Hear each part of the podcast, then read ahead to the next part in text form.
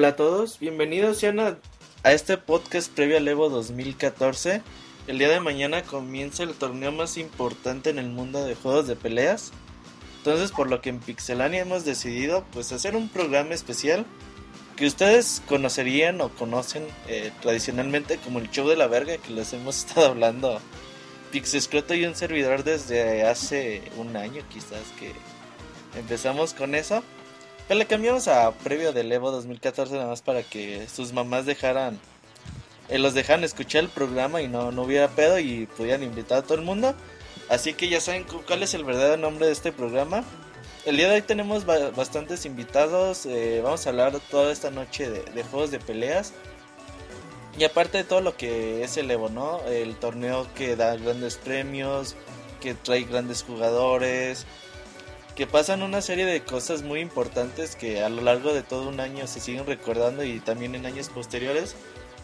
Pero pues bueno, vamos a ir presentando a nuestro equipo de colaboradores que esta noche nos acompañan muy amablemente. Vamos a empezar con Goku.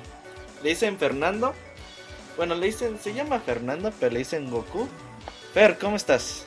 Hola Robert, ¿cómo estamos? Bien, bien, ¿tú? Hola, soy Goku, di, güey. Hola, soy Goku. muy bien, Fer, ¿cómo estás? Bien, bien, aquí listo para este podcast súper especial. ¿Preparado para el Evo? Pero más que preparado. ¿Crees que gane tu novio Pierre Balrock? Ah, pero claro. Va, va, va a ganar en este. En, en el güey más inútil de. de ah, todos. no es cierto, juega bien. Solamente que, que ha tenido días difíciles. Muchos días difíciles tiene este personaje. Pero bueno, vamos a presentar a también está Katsuya, alias el, le pido abrazos a todo el mundo y nadie me da. Eh, ¿Cómo estás, Katsu? ¿Qué onda? ¿Qué onda? Muy bien de estar, muy feliz de estar aquí en este podcast previo al Evo 2014. Esperemos que sea un torneo lleno de hype, de muchas cosas buenas, igual para los mexicanos que están por allá. Tú nos vas a hablar de los mexicanos que viven ahí al lado de tu casa. Exacto. Se me figura que puro pinche vagal, güey. Pues así que digas vagal, vagal, puede ser, pero tenemos una gran lista de guerreros esta vez para el Evo. Ok, tú nos vas a hablar de todo eso esta noche. Tú estuviste con nosotros en el programa de Post-Evo 2013 del año pasado. Sí. Estuvo bastante bueno, ¿no? Así es. Vimos muchas cosas interesantes. Entonces ahora lo hicimos previo, ¿cómo no? También tenemos a Isaac el Feliz. No hay una mentira más grande en Pixelania que Isaac el Feliz. Él no es feliz. Isaac, ¿cómo estás? ¿Qué onda, Robert? ¿Bien y tú? Muy bien, gracias, Isaac. ¿Ya listo para el Evo? Ah, claro que sí, siempre estoy listo para el Evo. ¿Crees que gane Justin Won? No, va, bueno, no va a llegar lejos como siempre lo hace y va a perder al final, ¿no? Ya estamos acostumbrados a eso. Yo creo que él está más acostumbrado que nunca, pero ojalá y ahora sí gane, güey. Marvel. No creo que... En Marvel ya que le haga justicia, porque sí me parece que es de los más buenos. Sí, y es el que hace momentos evos muy chingones. Ándale, es el que nos tiene acostumbrados a esos comebacks. A esos comebacks eh, épicos que hace. Y también, por último, pero no menos importante, tenemos al señor Pixescroto, que está con nosotros, también estuvo con nosotros el año pasado. Le saludamos, señor Pixescroto, ¿cómo está? Un saludo cordial a todos los escuchas y a la gente que comparte con nosotros. Un saludo a Fernando, a Isaac, y a Katsuya y a toda la gente que está en el chat. Pixescroto es una de las personas que conozco que está más preparada en, en conocimiento sobre la comunidad de, de, peleadores. Entonces es muy importante la participación de, de Scroto porque prácticamente va a ser su podcast esta noche. Él nos va a decir todo lo del Evo, todo lo que no sepamos. Él nos va a contar, nos va a contar chismes, nos va a contar anécdotas, nos va a contar eh, datos muy específicos que, que poca gente conoce. Y me da mucho gusto tenerte el día de hoy en este programa. Gracias, Roberto. Entonces, pues bueno, pues vamos a entrar en materia. Primero que nada, pues ¿qué es el Evo? Diles qué es el Evo, Scott. El Evo es el torneo más grande del año en lo que se refiere a la Fighting Game Community. Probablemente sea el torneo que da premios más generosos. Hace unos años teníamos dos torneos muy grandes a nivel mundial. Estaba el SBO, el Space Battle Opera, que sí, estaba en Japón. Eh, por razones de dinero y razones logísticas se dejó de hacer. Eh, desde eso el Evo ha tomado más fuerza y es el, el, torneo más grande a nivel mundial. es difícil entrar al Evo y es muchísimo más difícil ganarlo y normalmente tiene un nivel altísimo, entonces para las personas que nos interesan los juegos de peleas es una oportunidad única. Entonces, pues el Evo tiene muchos años, eh, desde que, pues muchos años de competencias, pero en 2010 lo empezamos a ver por fin en internet, ¿no es cierto? Probablemente alrededor del 2009-2010 empezó a estar en internet, pero sí, tiene más de 14 años, incluso antes de llamarse este Evo tenía otro nombre. Eh, te fallo con el nombre, pero sí, era un torneo original, poco a poco fue creciendo. Un torneo ya con, con bastantes años. Incluso en el momento más épico, épico del Evo fue en 2004 con Justin Wong y, y Daigo, ¿no? En aquella batalla de Street Fighter 3.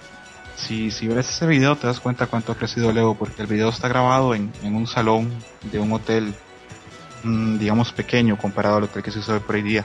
Incluso si ves la grabación te has dado cuenta que no era una cámara muy especial y la persona que está narrando la pelea es Ted Killian, el que fue Community Manager de, de Capcom. Así Oye, es. Escroto, yo tengo, yo tengo aquí una pregunta. Eh, ¿Cuánto tiempo ya lleva de transmitirse en vivo así a gran escala? Desde el 2010, ¿no? Desde el 2010, sí, porque en el 2009 hubo streams, pero muy poca gente los vio. Ah, muy bien. Fíjate que yo yo conocí el Evo también de, de pura casualidad. Había un colaborador en Pixelania, ni me acuerdo su nombre. De esos que trabajan una semana y ya se van. Y, me vio en el Messenger, todavía se usaba el Messenger en aquel entonces. Y entró un sábado y me digo, ¿qué onda, güey? ¿Qué estás haciendo? Me dice, es que voy a ver el Evo. Pues, ¿Qué es eso, güey? Ah, pues es un torneo de juegos de peleas. Ah, pues a ver, a ver, pásamelo. Se me, hizo- muy interesante, ¿no? Y ya lo transmitimos en Pixelania y toda la onda. Y pues al siguiente año que hubo otra vez Evo, ya vi como que fue empezando a ser como que un torneo ya de mucha tradición y con tan buenos momentos. Y pues a mí me, me encantó el Evo, güey. Entonces, pues nadie Es que fue creciendo que bastante. No, sí, lo, lo que yo quería decir es que es como ha crecido en los pocos años que lleva, porque así tampoco lleva tantos. Y, y yo tengo otra duda, este, ¿antes nada más era Street Fighter o ya estaba desde entonces con varios juegos de pelea? No, siempre ha habido varios juegos de peleas. En una época incluso el torneo, su fuerte era Taken. Ok. Oh, sí. Pero siempre ha habido todos los juegos, ¿no? Incluso hace años había Tatsunoko vs. Capcom, Marvel vs. Capcom 2, un montón de cosas, ¿no? Todavía Siempre ha habido- Ah, no, eh, bueno, eh, siempre ha habido muchos juegos, este, incluso hoy por hoy, digamos, este, la selección de los juegos que llegan al EVO tienen que ser votados para dentro de los organizadores y hay muchas discusiones de qué juegos deben o no deben llegar al EVO. Por ejemplo, hay mucha discusión si Smash es un juego de peleas y si debe estar en el EVO o no. Hay discusión si Skullgirls debió o no estar en el juego. Eh, por ejemplo, Taken no estaba originalmente y hubo una gran queja de parte de la comunidad de Taken y Namco ofreció dinero y ahora está, pero por el soporte de Namco porque originalmente no estaba. Así es. Y pues vamos a vamos a entrar en materia ahora sí ya con, con nuestros temas. Pues vamos hablando de, de los premios, güey. ¿Qué da el Evo? ¿Qué, qué es lo que ofrece el Evo a, a la gente que participa, a los ganadores de, de este torneo? Pues empecemos hablando de, por ejemplo, que en Ultra Street Fighter 4 el premio es para el primer lugar es de 17.154 dólares. Oh, chet. Es, es muchísimo. Aquí lo que me sorprende mucho es que no es el que da más dinero de todos los torneos. Sin embargo, es el evento estelar, ¿no? Exacto. Es el evento estelar, sí. Pero, pe- pero por los patrocinadores y, y, eh, este demás, porque pues es por eso. Porque sí, sí he visto que en otros torneos sí hay este como que mucho este, pues, apoyo, pero aquí todos están este pues apoyando. Son Entonces, pues, 1979 personas y aparte de ese premio de 17.154 pesos, uy, pesos, dólares, son dólares. eh, Catcon está ofreciendo un bono de 10.000 dólares, ¿no, Escroto? Así es, un bono de 10 mil dólares y la persona que gana Evo tiene el lugar garantizado a la Capcom Cup en diciembre. Es pues ya el que el que gane 29.000 dólares, pues, no Jugando. mames, lo que yo gano en 5 años, ¿no? Y lo que y, y lo que Isaac hace en, en una tarde viendo tele. ¿Qué quieres decir con eso, güey?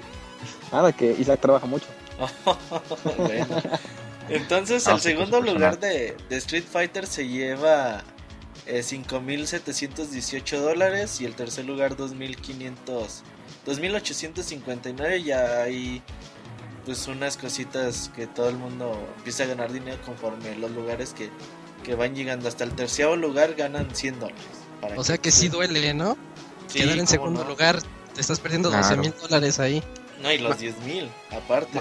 Más los Aparte. mod matches que se echan de vez en cuando.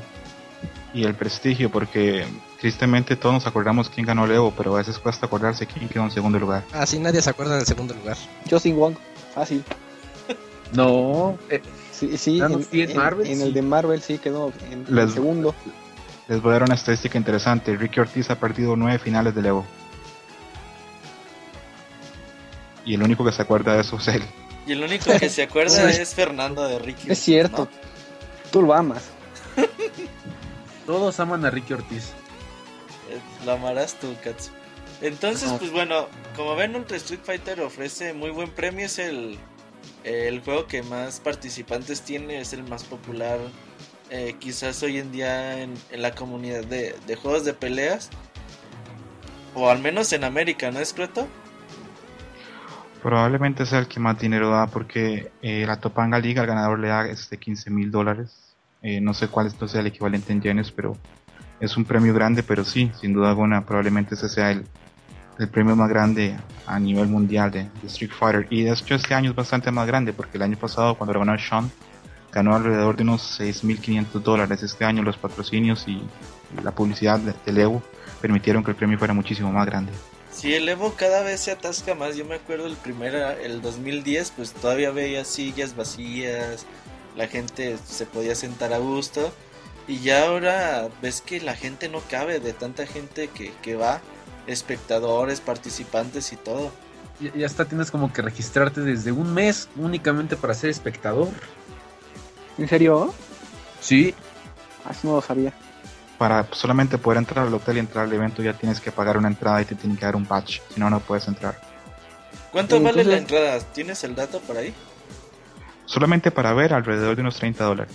Entonces negociazo redondo, ¿no? Pero también para participar está como en 50, 60. Ah, sí, son 20 dólares más. Ah, ahí está, ok. o sea, serían como 500, 600 pesos por torneo. Sí.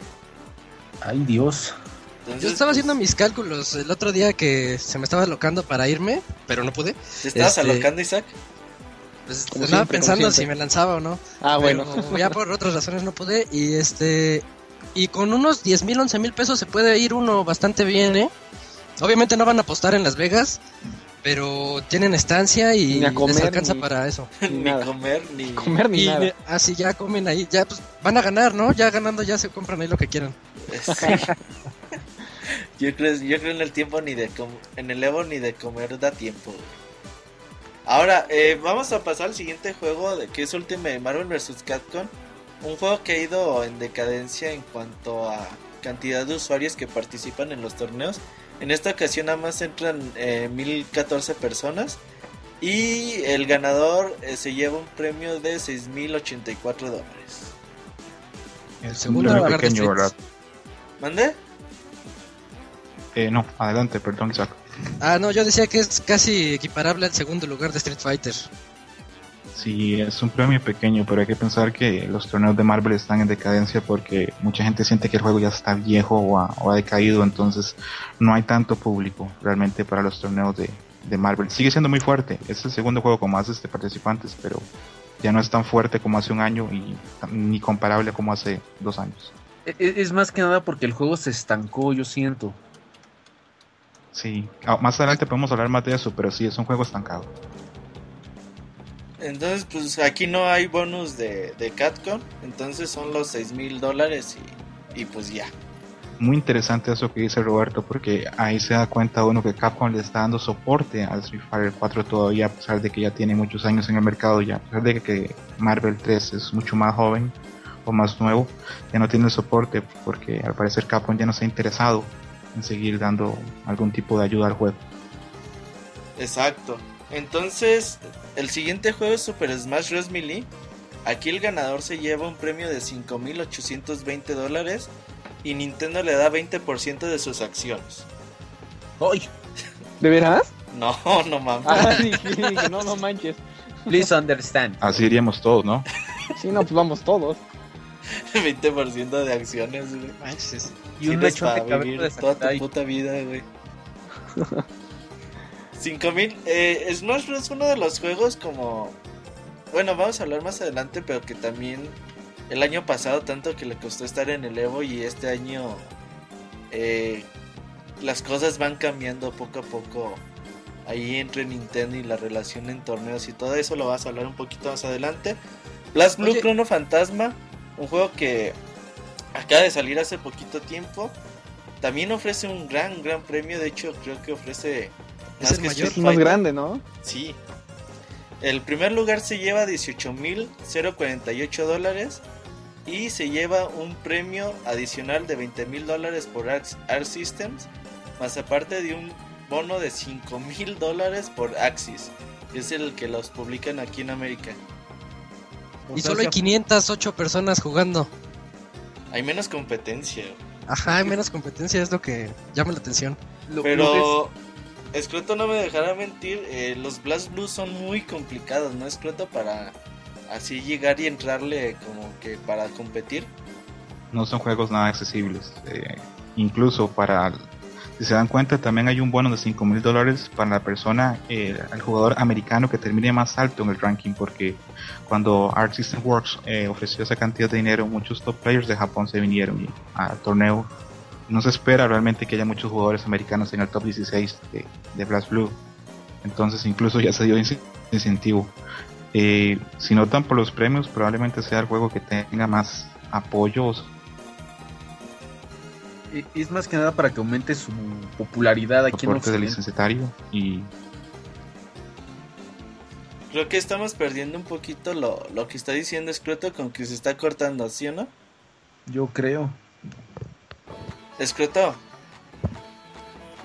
Bueno, ahorita en lo que regresa Scroto, lo que decía él que pues, cuando se enteraron los jugadores japoneses de, de que había un premio de casi 38 mil dólares. bueno, 18, 38, 43,000 43 dólares, y 43 mil 43,000 dólares. dólares. No más, ¿no?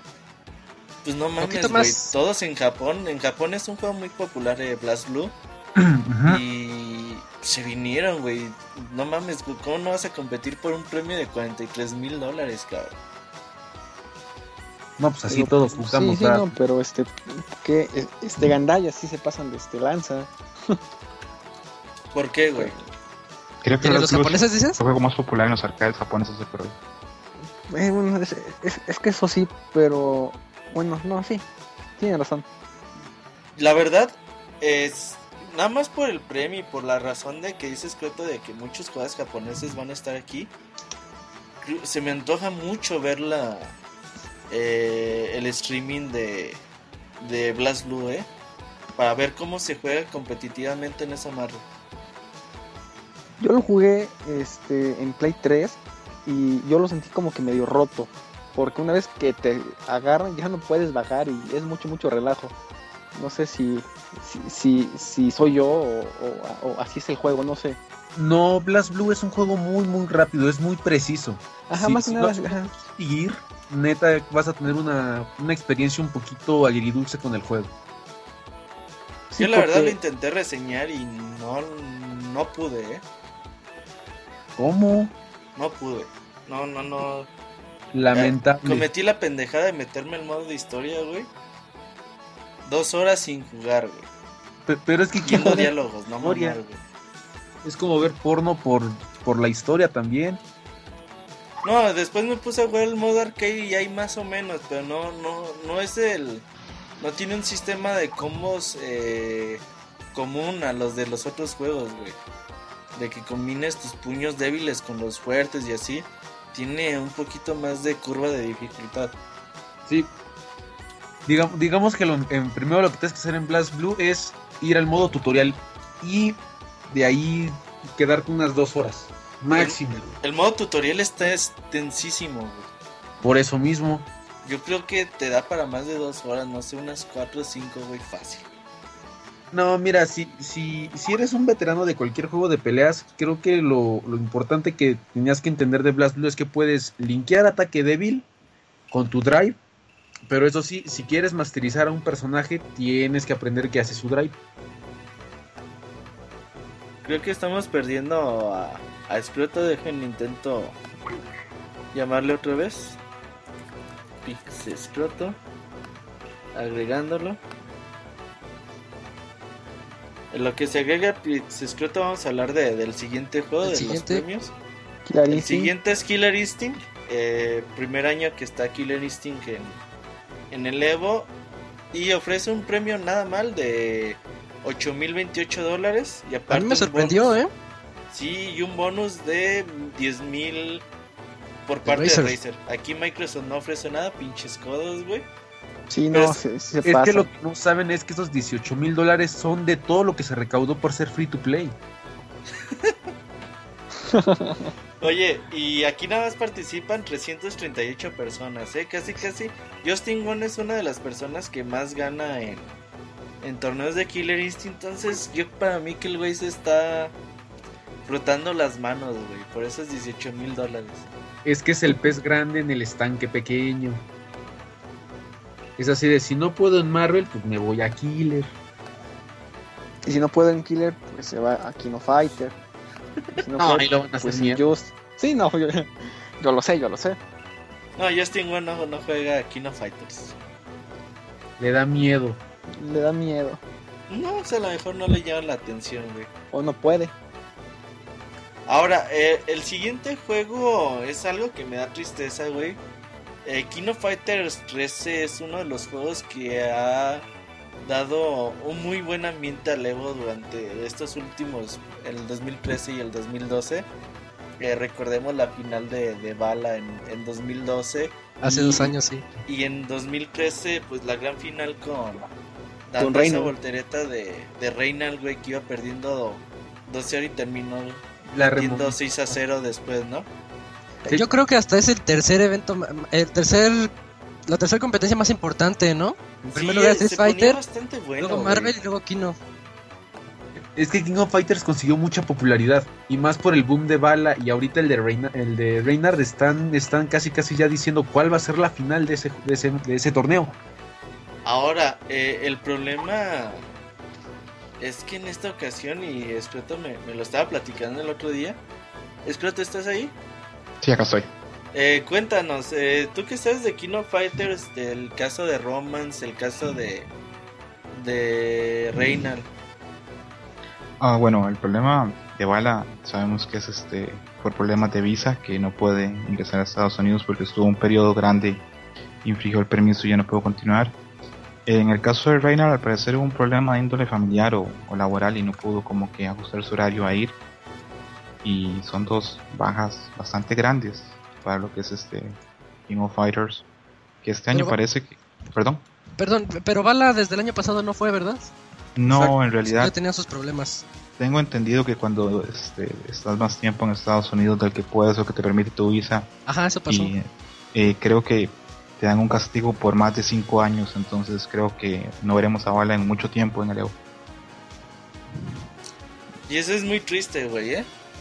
Es, Sí. es una pérdida importante porque todos esperábamos este la revancha entre Matt KBF y, y Bala y al parecer eh, es muy probable que nunca se dé porque sabemos que Matt KBF este, no quiere seguir jugando juegos, quiere hacer otras cosas y tal vez haya que esperar 5 o 6 años por ese match. Quiere vivir la vida. Vivir la vida loca. Loca. Como el juego. Entonces el premio aquí, no lo dije, es de 1914 dólares. También no es un premio que tú... Ahí sí, ni, ni el boleto de avión. No, es muy, muy poco, ¿no? Para, para ese juego. Es muy, muy poquito. Aquí lo no peor hay que no hay bonos, este, nada. bonus, no, no, no hay nada. Otro juego que también, eh, pues nunca ha estado como en un auge, pero pues ahí anda. Es Injustice Gods Among Us, que ofrece 1866 dólares. ¿Sabes si Chris G sigue jugando Injustice o ya dijo, pues ya váyanse a la verga? No, Injustice poco a poco ha sido abandonada por los top players. Hay la gente que sigue Injustice es la gente que juega Mortal Kombat. Sí. Nada más. Y incluso si ustedes ven el, el premio de Injustice y el premio de, de King of Fighters es, es, es muy pequeño y es representativo de las comunidades pequeñas que tienen. Es hay un torneo, un, un side tournament de, del Evo de Schoolgirls y el premio es mucho más grande que este. Es, Eh, es el torneo Injustice- Schoolgirls son Sí. 6 mil dólares y Injustice no- ni siquiera llega a 2 mil dólares. Entonces, lo único interesante de Justice es saber si Perfect Legend puede ganarlo, ¿no? Sí, y Perfect Legend hace un- unos 6 meses dijo que él iba a ser el primer este norteamericano en ganar el Evo en Street Fighter y todo el mundo se rió de él. ¿Está jugando Street Fighter? Está jugando también Street Fighter, pero eh, en lo personal no espero mucho de él. No le he visto ningún torneo, no llega a top 16, ¿verdad? No ha llegado ni siquiera a top 32. Sí, no, eso es muy complicado, güey, cambiarte de juego así como así. Y lo que estaba diciendo Scroto, eh, Tekken Tag Tournament 2, aunque a pesar de que nada más tiene 257 eh, personas participando, el primer lugar son de 4.542 dólares. Y aparte, eh, Namco ofrece 5.000 dólares en, en bono adicional. Aquí sabes si participan jugadores top eh, japoneses, Scroto. Sí, en realidad vienen un par de japoneses, pero eh, Taken en el país que es enorme es en Corea. En Corea, en los arcades, Taken es muy muy grande y varios jugadores muy famosos de Corea vienen este, una vez más por. Yo por tengo los- una pregunta. ¿Va a venir Ajá. Ni? Sí, Nin está Es- confirmado. ¿Quién? Ni. ¿Mi? ¿Y ese quién es? Se le preguntó. Es un jugador legendario de Corea de, de Taken. Probablemente se- sería el equivalente de Daigo, pero en Taken. Exacto, pero en Tekken. Ah, ok, gracias. Nada más que creo que Ni sí tiene sentimientos. sí, eh, Nin cuando gana sonríe. Como Daigo. Eh, no, Daigo no sonríe. Sí, ya cuesta lo sé. mucho. Daigo sonríe por dentro. Como Isaac. Oye, güey, eh, entonces, pues esos fueron lo- los premios de, del Evo. Eh, este año aumentaron a, a, a diferencia del año pasado, como decía Scroto. Y pasemos a hablar de, de los horarios del Evo, güey. Aquí os pueden ver los horarios, aquí, aquí os pueden ver los streams, las diferentes peleas y todo eso para que estén atentos. El horario completo está ya ahí en, en Pixelania y lo pueden ver. Pero así como pues, un, un breve resumen, tenemos a Super Smash Bros. que es el que abre a las 8 de la mañana, de hecho. Empieza a las 8 de la mañana también eh, Street Fighter, Que son las Y 10 del yo- centro de México, ¿no? que son a las Y- 10. Yo pensé que empezaba a las 12, no, empieza a las 10. Entonces empieza, está Injustice, Tekken. Des- desde las 10 de la mañana, tiempo de- del centro de México, pueden ver Smash, Injustice y Street Fighter al mismo tiempo. Y por ahí se alternan Tekken, Injustice, Super Smash Bros. y Ultra Street Fighter son todos los juegos que están en, en el primer día en el Evo. ¿Cierto? A la, sí, eh, a la gente, a la gente que quiere ver el Evo les recomiendo, este, por favor, que no se pierdan, este, Street Fighter a las 6 de la tarde, porque cuando ya llegan a exactamente, cuando ya llegan al top 64, ya empieza a haber un nivel altísimo y el problema de Evo es que pierdes cuatro rounds y te vas para tu casa, entonces el nivel se vuelve muy muy alto. Y ya solo llegar a top 16 del Evo es, es, es muy grande y llegar a top 8 es súper, súper, súper importante. Entonces a la gente que le interesa el torneo de Street Fighter a las 6 eh, no se lo pueden perder. Es muy importante porque incluso el sábado no hay Street Fighter, entonces este quedarse con el viernes para, para pensar, digamos, el domingo a quién vamos a ver y Para que preparen sus quinielas. exacto. De hecho sí, porque el sábado no, no hay Street Fighter. Y a las 6 de la tarde, tiempo del Pacífico, 8 de la noche, tiempo del, del centro de México. Oye, Scroto, ¿sabes qué, qué significa esa ese rombo amarillo que dice NLBC versus WNF? Sí, claro que sí. Al final del día va a haber una exhibición. Hay, hay unos torneos en Estados Unidos que son torneos semanales. Eh, unos se hacen en California y otros se hacen en Nueva York. Va a haber una exhibición de cinco jugadores de cada costa. Eh, vamos a ver probablemente a Snake Eyes y otros jugadores de California contra otros jugadores este, famosos de Nueva York como Smog o Seals o otros jugadores. Eh, probablemente haya dinero involucrado, entonces este va a ser una exhibición interesante. El año pasado prometieron unos torneos ahí adicionales, ¿no? Es cierto que no se hicieron por falta de tiempo. No se pudo hacer la exhibición entre América versus Europa, desgraciadamente. Sí, ojalá y que ahora sí se, se pueda llevar a cabo, porque esos eventos al final del día corren ese riesgo, ¿no? Que, que terminen por no celebrarse. Sí, el, el Evo, digamos, este, el viernes con esos Street Fighter no sería nada, nada raro que termine mucho más allá de las 12 de medianoche, entonces es difícil que se realice, la verdad. Ajá, entonces, pues bueno, eso fue el viernes, bueno, mañana. Eh, pueden ver esos juegos eh, ahí con nosotros. Recuerden que en Pixelania tenemos la opción de ver todos los streams al mismo tiempo. Ahí para que no, no se pierda ningún detalle. También va a haber streams adicionales que mañana también les confirmamos eh, todos los streams adicionales que va a haber para que también vean a Schoolgirls y todos los juegos ahí alternos al Evo que no son oficiales, pero pues ahí está. Eh, el sábado pues ya tenemos, es día de Marvel, es día de Kino Fighters, de hecho Kino Fighters, así como así, nada más es tan, es tan poquita gente que a las 2 de la tarde, bueno 4 de la tarde tiempo del centro de México son las finales, ¿no? Sí, es, es muy corto. Va a ser un torneo cortito, seguramente habrá un stream alterno. ¿O crees que sea todo el torneo de, de King of Fighters empieza a las 2 y termina a las 6? Mm, No creo, me imagino que van a haber pools porque a pesar de que son poca gente, no creo que pueda ser tan rápido en dos horas. Sí, yo también eh, lo dudo mucho. Por ahí debe de haber algún stream alterno y también se los vamos a buscar. Eh, Injustice también es día de Injustice la final a las 12 del día, que es 2 de la tarde de tiempo del centro de México. Enseguida sigue la final de, de King of Fighters, empieza Marvel vs. Capcom como habíamos dicho. Killer Instinct también ya va a estar presente.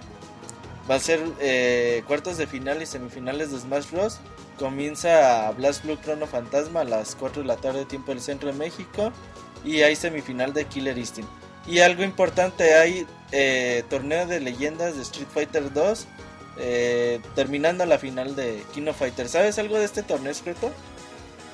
Sé que hay gente que está confirmada, me parece que hay varios japo- jugadores japoneses este, famosos que vienen a jugar. Sé que Alex Valle está y John Cho y otros jugadores este, de vieja escuela de Estados Unidos están confirmados para el torneo. Ojalá y que sea como este gran torneo del 2012. Eh, Por ahí. Lo, recuerdo muy bien, eran con las 4 de la mañana y no se terminaba el pinche torneo. Pero qué bueno estaba, ¿no? Algo así va a ser. Ojalá, güey. ¿Te acuerdas quién lo ganó? Lo ganó un Honda, ¿no? Creo que lo ganó. Ey, no me vas a creer, pero lo ganó Snake Eyes. ¿Lo ganó Snake Eyes? Sí. El, el ojos de serpiente. Yo soy invencible con Honda en Super Street Fighter 2 Turbo.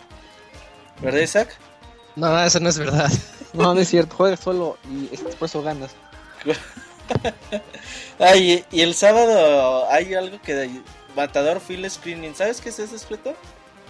No, no, he tratado de averiguar y no, no, no he podido encontrar información acerca de eso. Pues bueno, vamos a ver una película terminando el, El Evo. el Evo el sábado. ¿Sabe qué será? Ojalá y esté chido. A veces pasan eh, cortitos muy chingones. Me acuerdo el que hicieron de, de Balrog.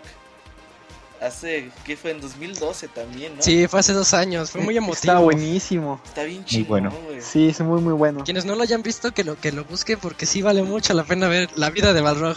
¿Y por qué en- se llama así? En live action y todo eso, güey. Así como que entrevistaban a su papá, güey, y todo el pedo. Estaba bien chido, güey. Y bueno, ya el domingo, que es el, el día importante en el Evo. Digo, en el Evo todos los días son importantes. Pero sin duda que, que las finales, pues ahí están y, y van a estar súper chingonas. Empezamos a las 11 del día con Blast Blue Chrono Fantasma, con, con puro japonés ahí tratando de ganar 43 mil dólares. Mucho dinero. No mames, güey, así yo, así yo no podría jugar, güey. Así que me dijeron, oye, güey, vas a si ganas 43 mil dólares, me pondría nervioso, güey. A mí se me caería el Yoshi. A huevo, güey, El está cabrón. Luego sí, sigue la final de Killer Instinct. Les decía, es cierto que aquí Justin Wong se está frotando las manos por esos 18 mil dólares. Ya los tienen a bolsa. ¿Tú crees? Más falta que Cruz Azulie. creo que es muy difícil que los pierda porque me parece que es el jugador más consistente en Killer Oye, Instinct. pero es- también está jugando este Eduardo, ¿no? Creo. Bueno, ¿Y ese sí, qué? Lo Sí. pues, apenas. Sí, Phil Barrock también está, está entrenando Killer Instinct, sí. Así es. En, No, por entonces creo esos que, 18 que se mil dólares todo el mundo debería entrenar el Killer Instinct, güey. Después Sí, a la una de la tarde, tres del tiempo del, del centro de México, Super Smash Bros. la final. Después supongo que también va a haber un montón de gente. El año pasado había como 110 mil personas viendo la, viendo la final. Y después sigue algo importante, Escroto. Eh, después de la final de Smash Bros. dice el horario, anuncios y Y premios. ¿Qué quiere Sí. decir con anuncios y premios? güey? A mí me huele que ahí va a haber mano de Nintendo. Sí, a mí también. Creo que vamos a ver un personaje de Smash. Yo también creo lo mismo. Un nuevo Un- trailer de, de Smash Bros.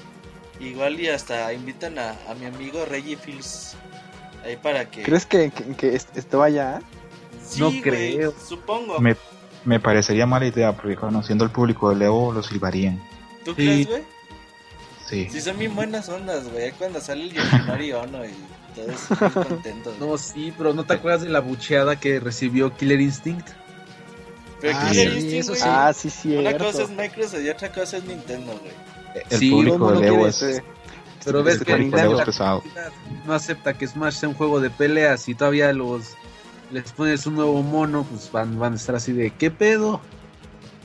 Pues no sé, Es- güey. Pero sí, como dices, Pluto, Estaría padre. lo más seguro que a las 3 de la tarde, 5 de la tarde, tiempo del centro de México, pues mínimo tengamos un nuevo trailer de Smash Bros. o algún nuevo personaje. Tails, ¿no? Creo. Tails, eh, dice Monchis que Tails. Sí, Tails. Dice ajá. Gerson Rue que es Ricky Ortiz en cosplay de Jigglypuff. No mames, güey. Dejo de consumir. Nintendo por siempre, güey. Y luego a las 3.30 comienza la, la final de, de Marvel Marvel. vs. Capcom 3, 5.30 tiempo en México. Y luego algo importante, Scruto, ¿por qué dice anuncios y, Premios otra vez. y premiación, güey? Después de Marvel vs. Capcom. Estoy casi seguro que Capcom va a anunciar un juego nuevo de peleas. ¿Tú ¿De crees, güey? Sí, porque eh, hace pocos días este, salió una noticia que Yoshi- Yoshinori Ono este, en su- trabajando en en un nuevo juego. Exactamente, está trabajando en un juego nuevo para este para la generación. Probablemente, eh, en lo personal, yo creo que va a ser un juego que va a utilizar el motor de Marvel 3 y va a estar esa dinámica. Hay gente que habla de un Capcom All Stars o un Capcom vs. Capcom. O Sí, el- ¿Qué tal un Capcom contra SNK otra vez? Eh, está muy descartado porque la gente Capcom, mucha gente que trabajaba en SNK había trabajado en Capcom y tenían una muy buena relación. El SNK actual mm, tiene muy poco que ver con Capcom. Eh, yo he oído entrevistas con los de varios diseñadores de Capcom, dicen que ellos no conocen a nadie en SNK.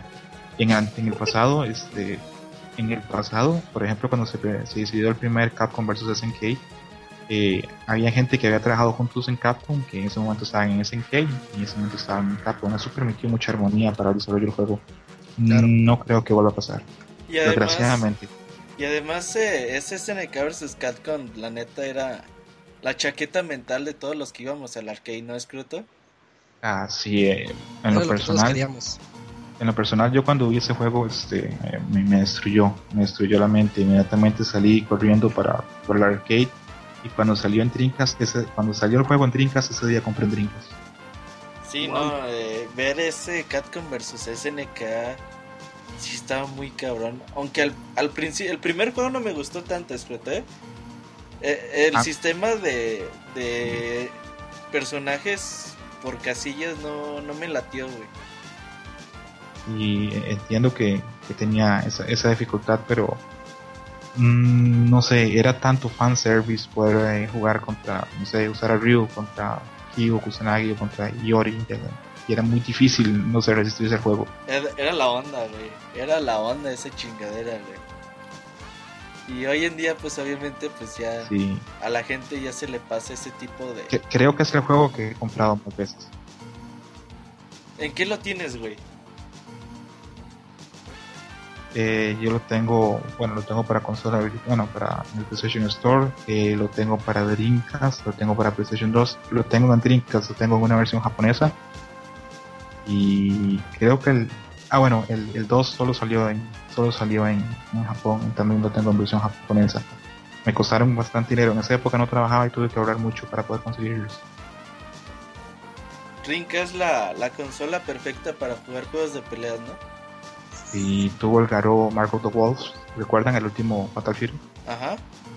Sí, estaba también ahí. Era una consola maravillosa para los fans de juegos de peleas. Marvel vs. Capcom 2, Street Fighter 3. Eh, estuvo, fue- creo que fue la primera ¿Algún consola que Virtual trajo. Fighter no estuvo por ahí? Creo que Virtual Sí. Fighter no. Fue, fue la primera consola que trajo Guilty Gear America. Oh, cierto. Y también tenía Last Blade, que fue uno de los últimos grandes juegos de, de SNK. Que es muy desconocido en América, pero es un gran juego también. Pues bueno, entonces. Ojalá y que. Yo me desmayo, güey, si Capcom anuncia un nuevo juego de peleas. Ya me acuerdo la emoción que, que me dio cuando anunciaron Marvel vs. Capcom 3. El primer tráiler, qué chingón estaba, güey. A mí me gusta mucho esos trailers que hacía Capcom de, de Marvel vs. Capcom 3, güey. Y me enojé mucho cuando no la historia no venía en ninguno de esos, güey. Sí, y fue una decepción para todos. Sí, güey. Me puse muy triste. Ahora hablemos de los jugadores, de qué países son, de dónde vienen, de dónde van. Eh, Japón tiene una presencia de 127 competidores en total. Canadá 331 con Scroto 332. Ojalá. México 114 que todos viven al lado de la casa de Katsu, ¿no, Katsuya? Así es. Háblanos de los jugadores mexicanos, güey. ¿Quién va? Mira, tenemos como representantes fuertes en Street Fighter 4 a... Ais Mesa. No, No, este... Tenemos a... Sabranovich. a- no, es- es- esos quiénes son. Oh. No, este, tenemos a personas como. Ay, como. Ay, como. Como Luis Manuel Bautista, que es Zika del Team La Cueva. Un excelente jugador de Gail. Los También Gale no ten- tienen futuro, güey. sí, No, suena pues- difícil, ¿eh? Suena complicado. Pero estos, este, este tipo lo juega de una forma un poquito diferente. Le pone su estilo y le pone mucha pasión. Pero con pasión no. Lo este, conoces muy a fondo, ¿no? Claro. Tenemos Oye. también a, a Julio Morales, que es igual este Team La Cueva Machinator, un jugador con Fei Long, con demasiada experiencia. Tenemos también a... Master, güey, el güey que jugó en No. el Coliseo. No, no va a ir Master Brody este año. Se ha distanciado un poquito de la comunidad. Es una lástima. A Y- Scroto le cayó bien porque jugaba con Makoto. Y jugaba con Makoto, y incluso el que lo saca fue es Urio. Y Urio, bueno, es un gran jugador japonés. Este, y, si- y por, por mencionar algunos, va a ir Milio Scorpius, que ya ha tenido mucha, mucha participación en varios torneos, ya sea Coliseo Versus, también en los torneos Nuclear y Cataclismo de, que organiza Team La Cueva aquí en el DF, igual en el Revolution. Mm, Va a ir, creo que el Gordo Rules, que es un gran jugador con el fuerte. El El Border fuerte Rules. no tiene futuro, güey. No, es que, es que no hay que subestimar a los, a los middle low tier, o sea, sí, sí te pueden dar una gran sorpresa. Katsuya. Dígame. Tengo entendido que va Luis Manuel Batista de Team La Cueva. Sí, ¿Quién es ¿Qué ese, persona? güey? Es este Zika, que es el Gail que dije. Ah, ok. ¿Tú de dónde lo conoces, Scroto? Tengo una lista de los jugadores este, eh, mexicanos que van. No, no, realmente yo soy un gran desconocedor y peco de ignorante real- realmente de la escena de, de México. Pocas veces tengo oportunidad de ver los streams cuando hacen streams porque no siempre los hacen. Entonces eh, tengo poco contacto por eso. Ok. ¿Qué- ¿Qué más, Katsu? Este, en Tekken Tag Tournament 2 nada más van a ir dos personas, de las cuales no conozco muy bien sus habilidades. Que son Antonio Rodríguez Cabrales, que es MT Rast, y Chris Valverde, que es de Team La Cueva precisamente, pero es, es newcomer. En Mele tenemos 22 personas, los cuales están destacando que son los mejores según varios posts que he leído acerca de esto. ¿Son los mejores en qué, güey? En, en Smash, por Pero ejemplo. los mejores de dónde, güey? De su rancho. De su esquina, De sí. su rancho. Su esquina podría decirse en El rancho. de Mele, porque usualmente me, Me separé de ellos cuando llegó Brawl. Ajá. Pero de, de los que conozco ahí nada más Lash. Este que es Tirso Robles. Es de los más fuertes. Además de igual el Gordo Rules que también está yendo allá. En Blast Blue, personalmente, no conozco a ninguno. Personalmente así que digan este qué tan buenos son. Desafortunadamente no, no tengo base de datos sobre ellos. Así que me paso a Ultimate Marvel 3, que ahí van a, van a repetir varios conocidos. ¿Quién va, güey? Va Fruitsy, Ajá. va este... Oye, güey, perdón, eh, detente ahí. ¿Qué sabes de Fruitsy, güey? ¿Ha aumentado su nivel, güey, o no? Se ha aumentado su nivel, pero ahora sí que mi viejo Fruitsy ya no es lo que era, ya no es lo que era. Este, ya que, ya que el mejor jugador ya se, se coronó este... a- ha ido Iván Chávez Barreto, que es eh, M, EM Pony. Ajá, Pony es el que la rifa en, en Marvel, ¿no? Sí, que tiene un cero espectacular. Ya, ya le han dicho que es uno de los mejores ceros del mundo. Bueno, Sí. este también va, va a estar aquí en este en este torneo Taekua que ha, que ha dejado un buen nivel, por ejemplo en el Evo del 2012. Ajá. Va a ir em, Héctor Berrueco, que es EM Anabolic. Que igual es, es un jugador con, con mucha, con mucha pasión, con mucha garra. no, no, no. Apuesto a que no va a decepcionarnos. Oye, Katsu, perdón. Eh, Pony, ¿sabes a qué lugar llegó en Marvel el año pasado? Mm, No lo sé, pero más, llegó más lejos que Fruitsy, creo. Fue top, top 32, ¿no creo? Fue top- Ajá. Pero Fruitsy también, ¿no? No, lo sacaron antes. Sí. Estoy viendo acá en mis datos y Pony quedó en lugar 33 del año Ah. pasado. ¿Y no tienes a Fruitsy escrito? Eh, Fruitsy creo que ni siquiera estaba, eh, llegó a top 64 nada más. Ah, ok. Entonces, Sí. tú, con la experiencia de, del año pasado en el Evo, ¿tú, Katsu, crees que este año Pony pueda eh, subir de ese top 33? tiene que. eh, Él, él ya se ha coronado como el mejor aquí en México. Y sobre todo como en torneos como Coliseo Versus. Donde ahora sí se midió contra Justin Wong. Se midió contra. Contra varios jugadores gringos ahí en Guadalajara. ¿Le ha ganado Wong? No, ¿No? Ok. este, aquí en México creo que no ha ganado Wong. El que ganó fue Filipino Champ. No, no, pero de- decía que si Pony ha enfrentado a Justin Wong y le ha ganado. Ah, sí, sí le ha ganado. Ah, ok, Yo ok. sí tengo registros de que sí le ha ganado. Este, pasando a otro juego que es Killer Instinct.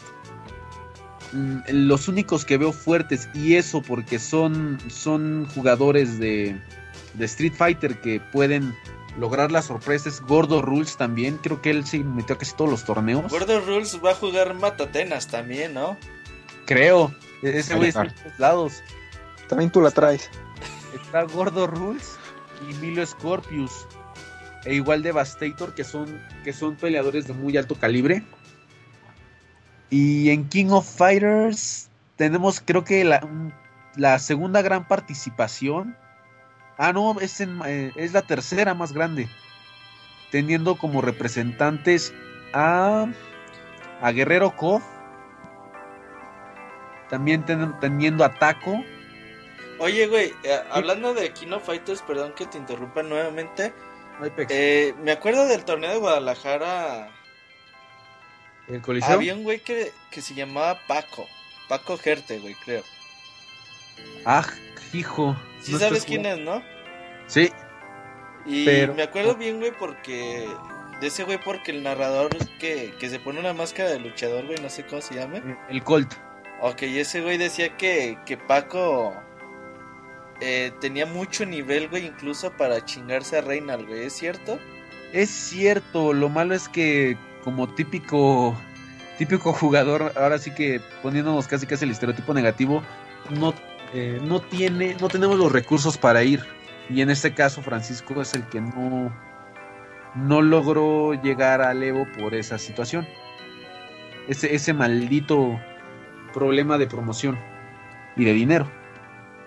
Ok, pues entonces Paco no va, güey. ¿Quién es el mejor en Kino Fighters ahorita en México, güey? Bala, pero pues, desafortunadamente no. Eh, después de Bala, güey. Mm, me iría... Canibalito, ¿no? ¿Mande?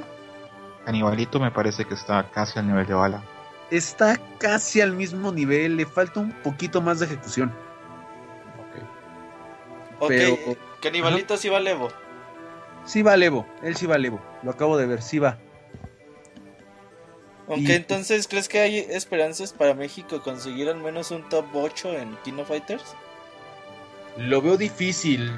No, no es por echarle la sal, pero yo los veo en top 16. Ok, el entonces ojalá y podamos verlos, güey. Ojalá, ojalá, porque La si banda nos se prende perdemos- muy cabrón, güey. no- nos perdemos de un buen nivel. Además, KOF es, es casi deporte nacional, yo diría. Sí, güey, somos Kino Fightereros, güey. Desafortunadamente. Y me parece que, bueno, que siempre se ha sabido que México es el, pa- es el país más, más fuerte en KOF. Hace poco hubo una entrevista con Tokido y decía que él entrena con ciertos jugadores de King of Fighter y que quiere que ganar el torneo eh, por ellos, por, por todo lo que le han enseñado. Pero que incluso, voy a citar sus palabras textuales, él sabe que entre él y los jugadores este, mexicanos hay un mar de conocimiento en King of Fighter. Estaría bien chingón que. Que ahí con tus compas Katsu les digas que inviten a Tokido, güey, próximo torneo, güey.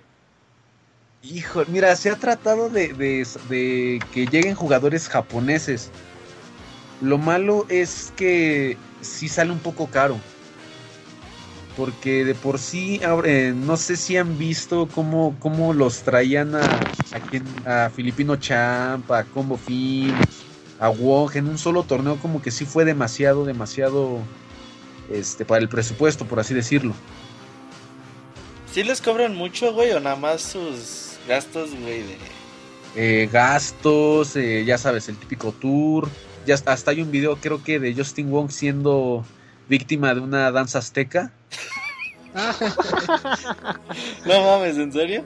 Sí, sí existe, se los, se los, se los voy a dejar ahorita Ajá. en, en el chat para que vean que sí, este, sí se ve como, como el Maya le pasa toda, todas las ramas al Justin Wong.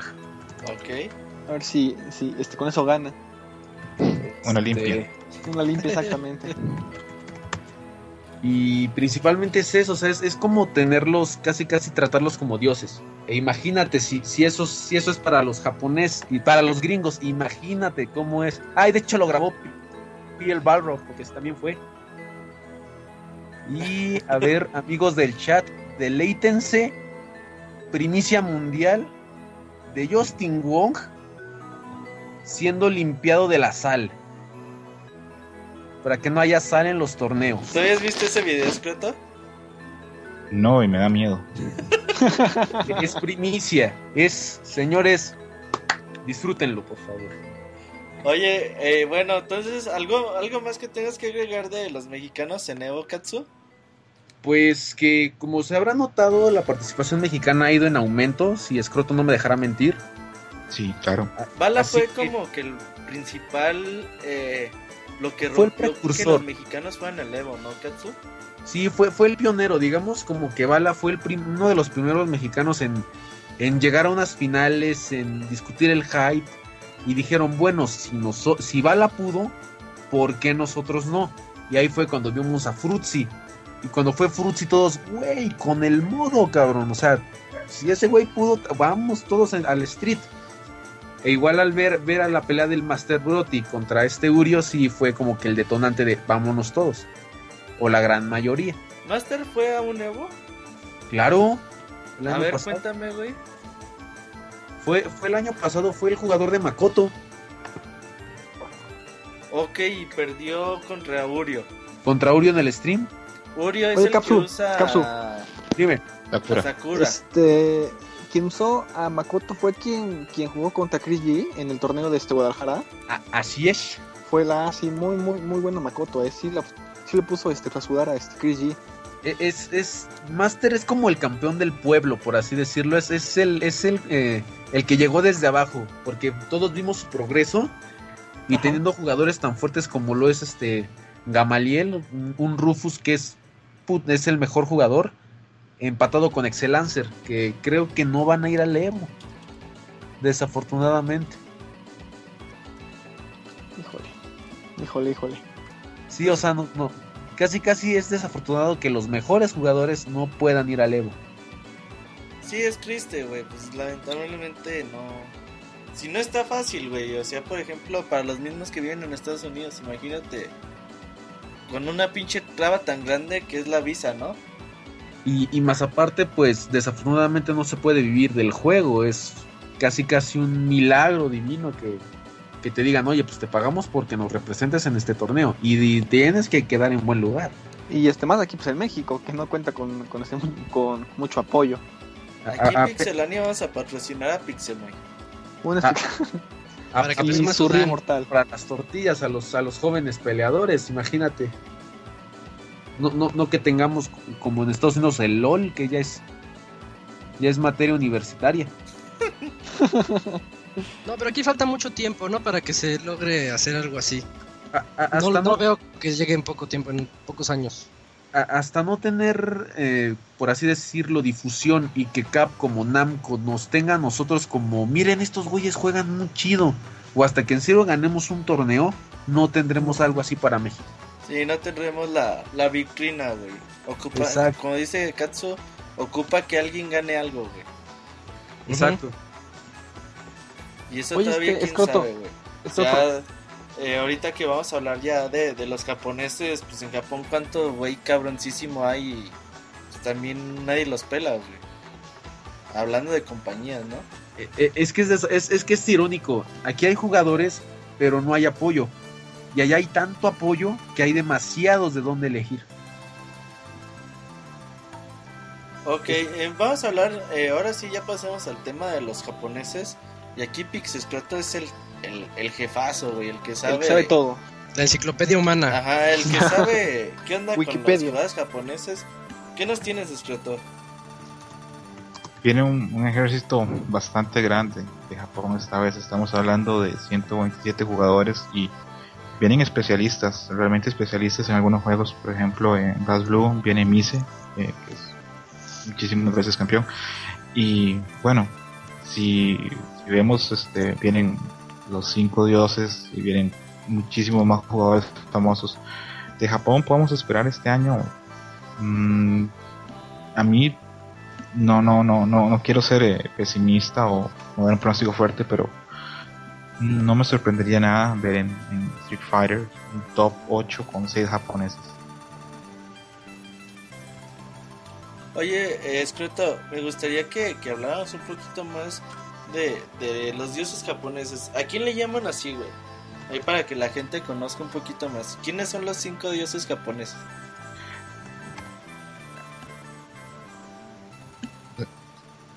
Los 5 dioses japoneses. eh, cuando salió Street Fighter 3 en eh, eh, Third Strike en Japón, se hicieron muchísimos torneos. Mm, en los foros la gente comentaba de cuáles eran los mejores jugadores, este, cuáles eran los, los más finos o cuáles eran los que habían ganado más. Entonces, este, por consenso y por votación en los foros, se llegó a un punto en que se escogió a Aibo, Tokido, Sako, Aitani y Nuki como los cinco dioses japoneses del Nuki, Haitani, coincidieron, Daigo, Tokido.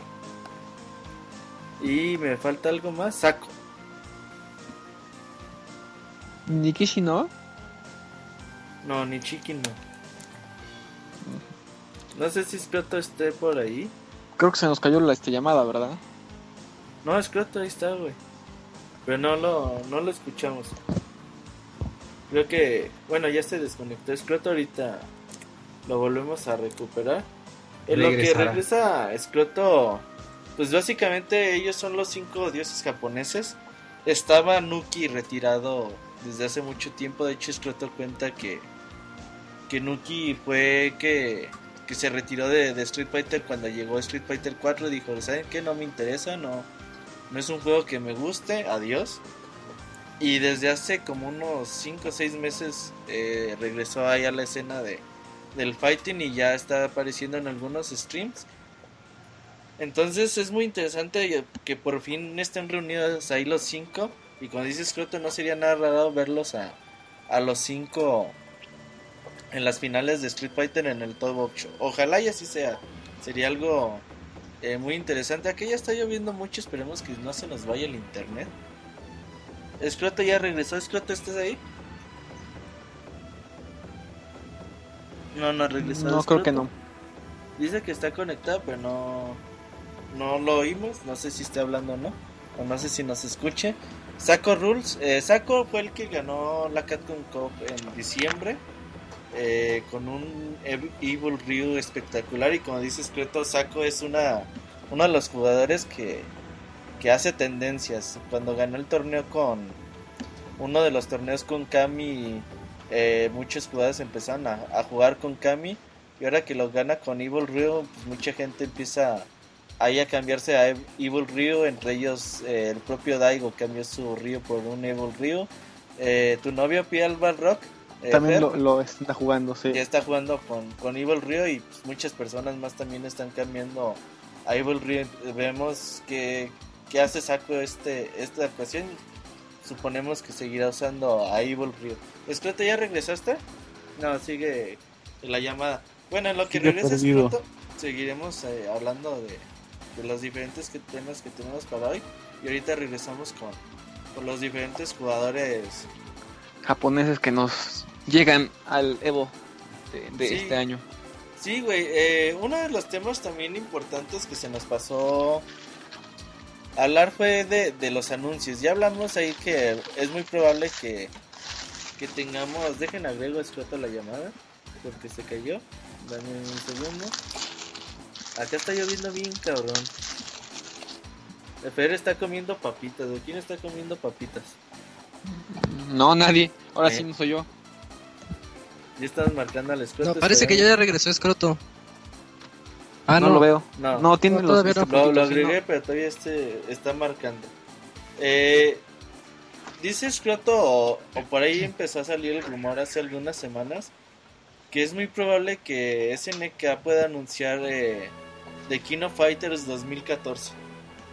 Eh, si se fijan, en este año 2014 se cumplen 20 años de. De, de KOF.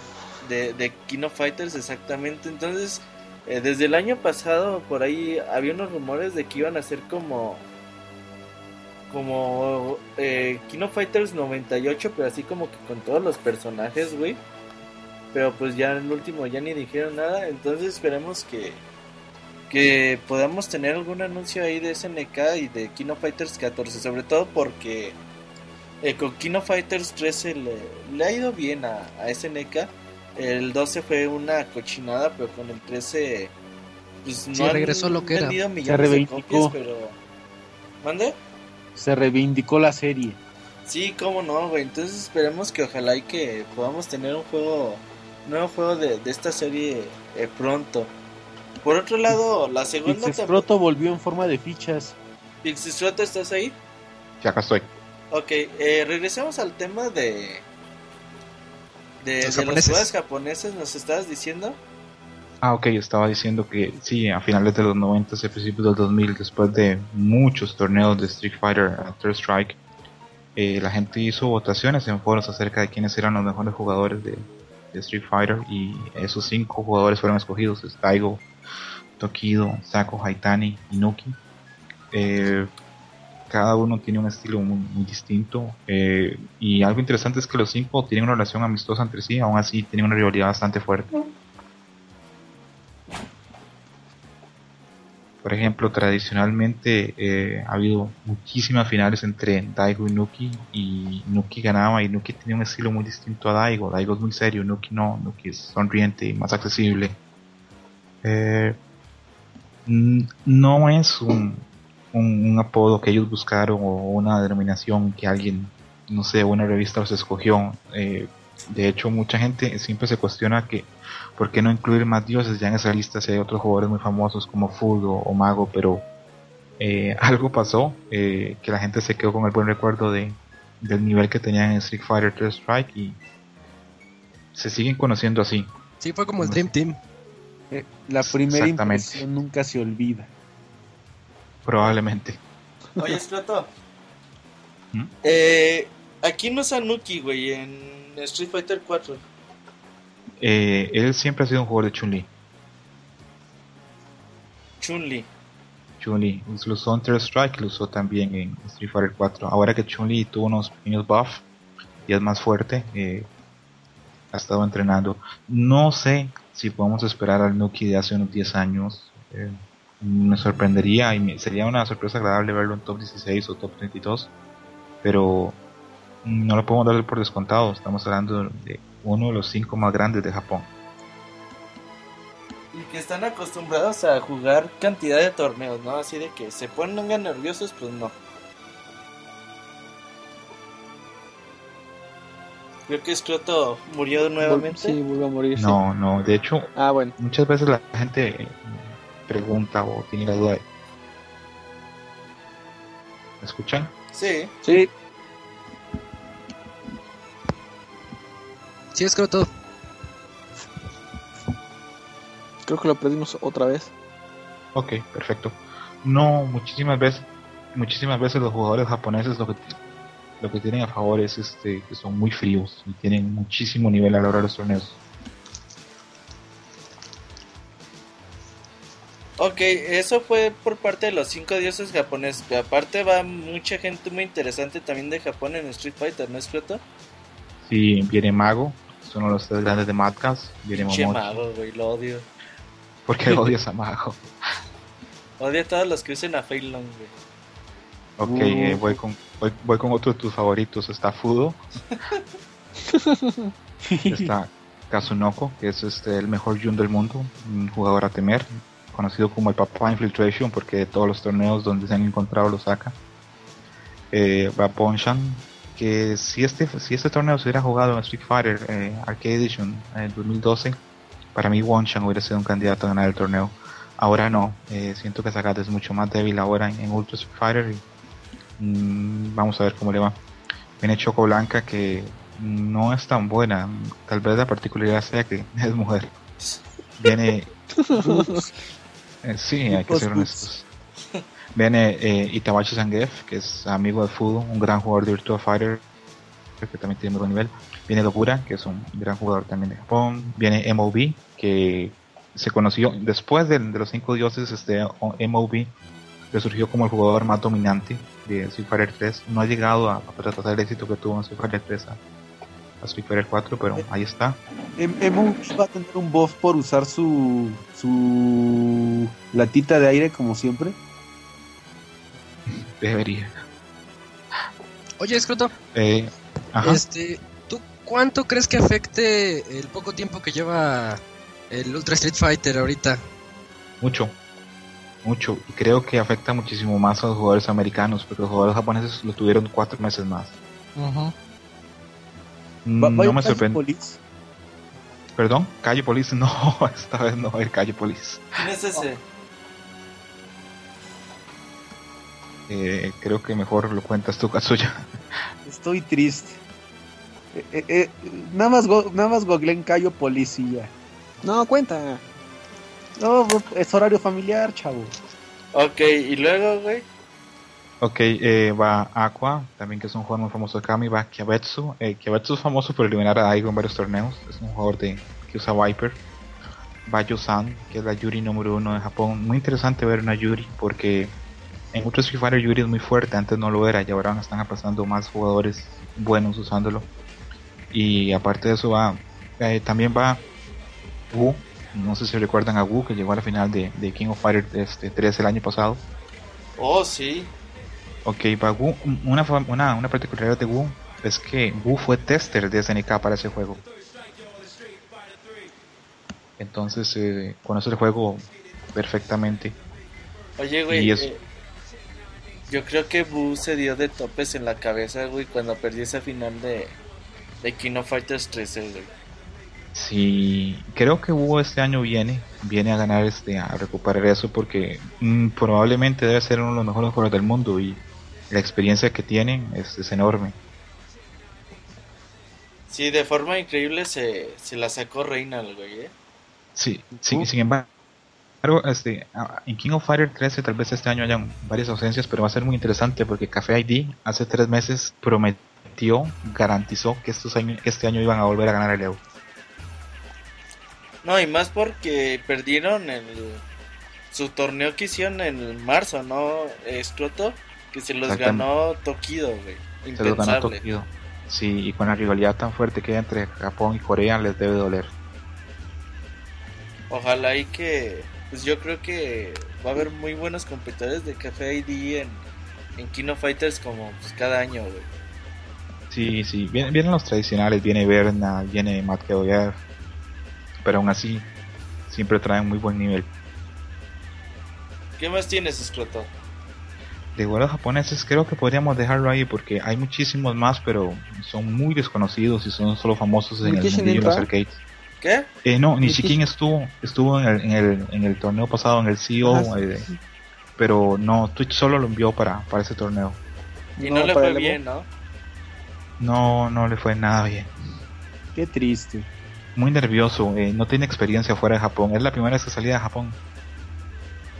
La comida le hizo daño, güey. El Sí. agua.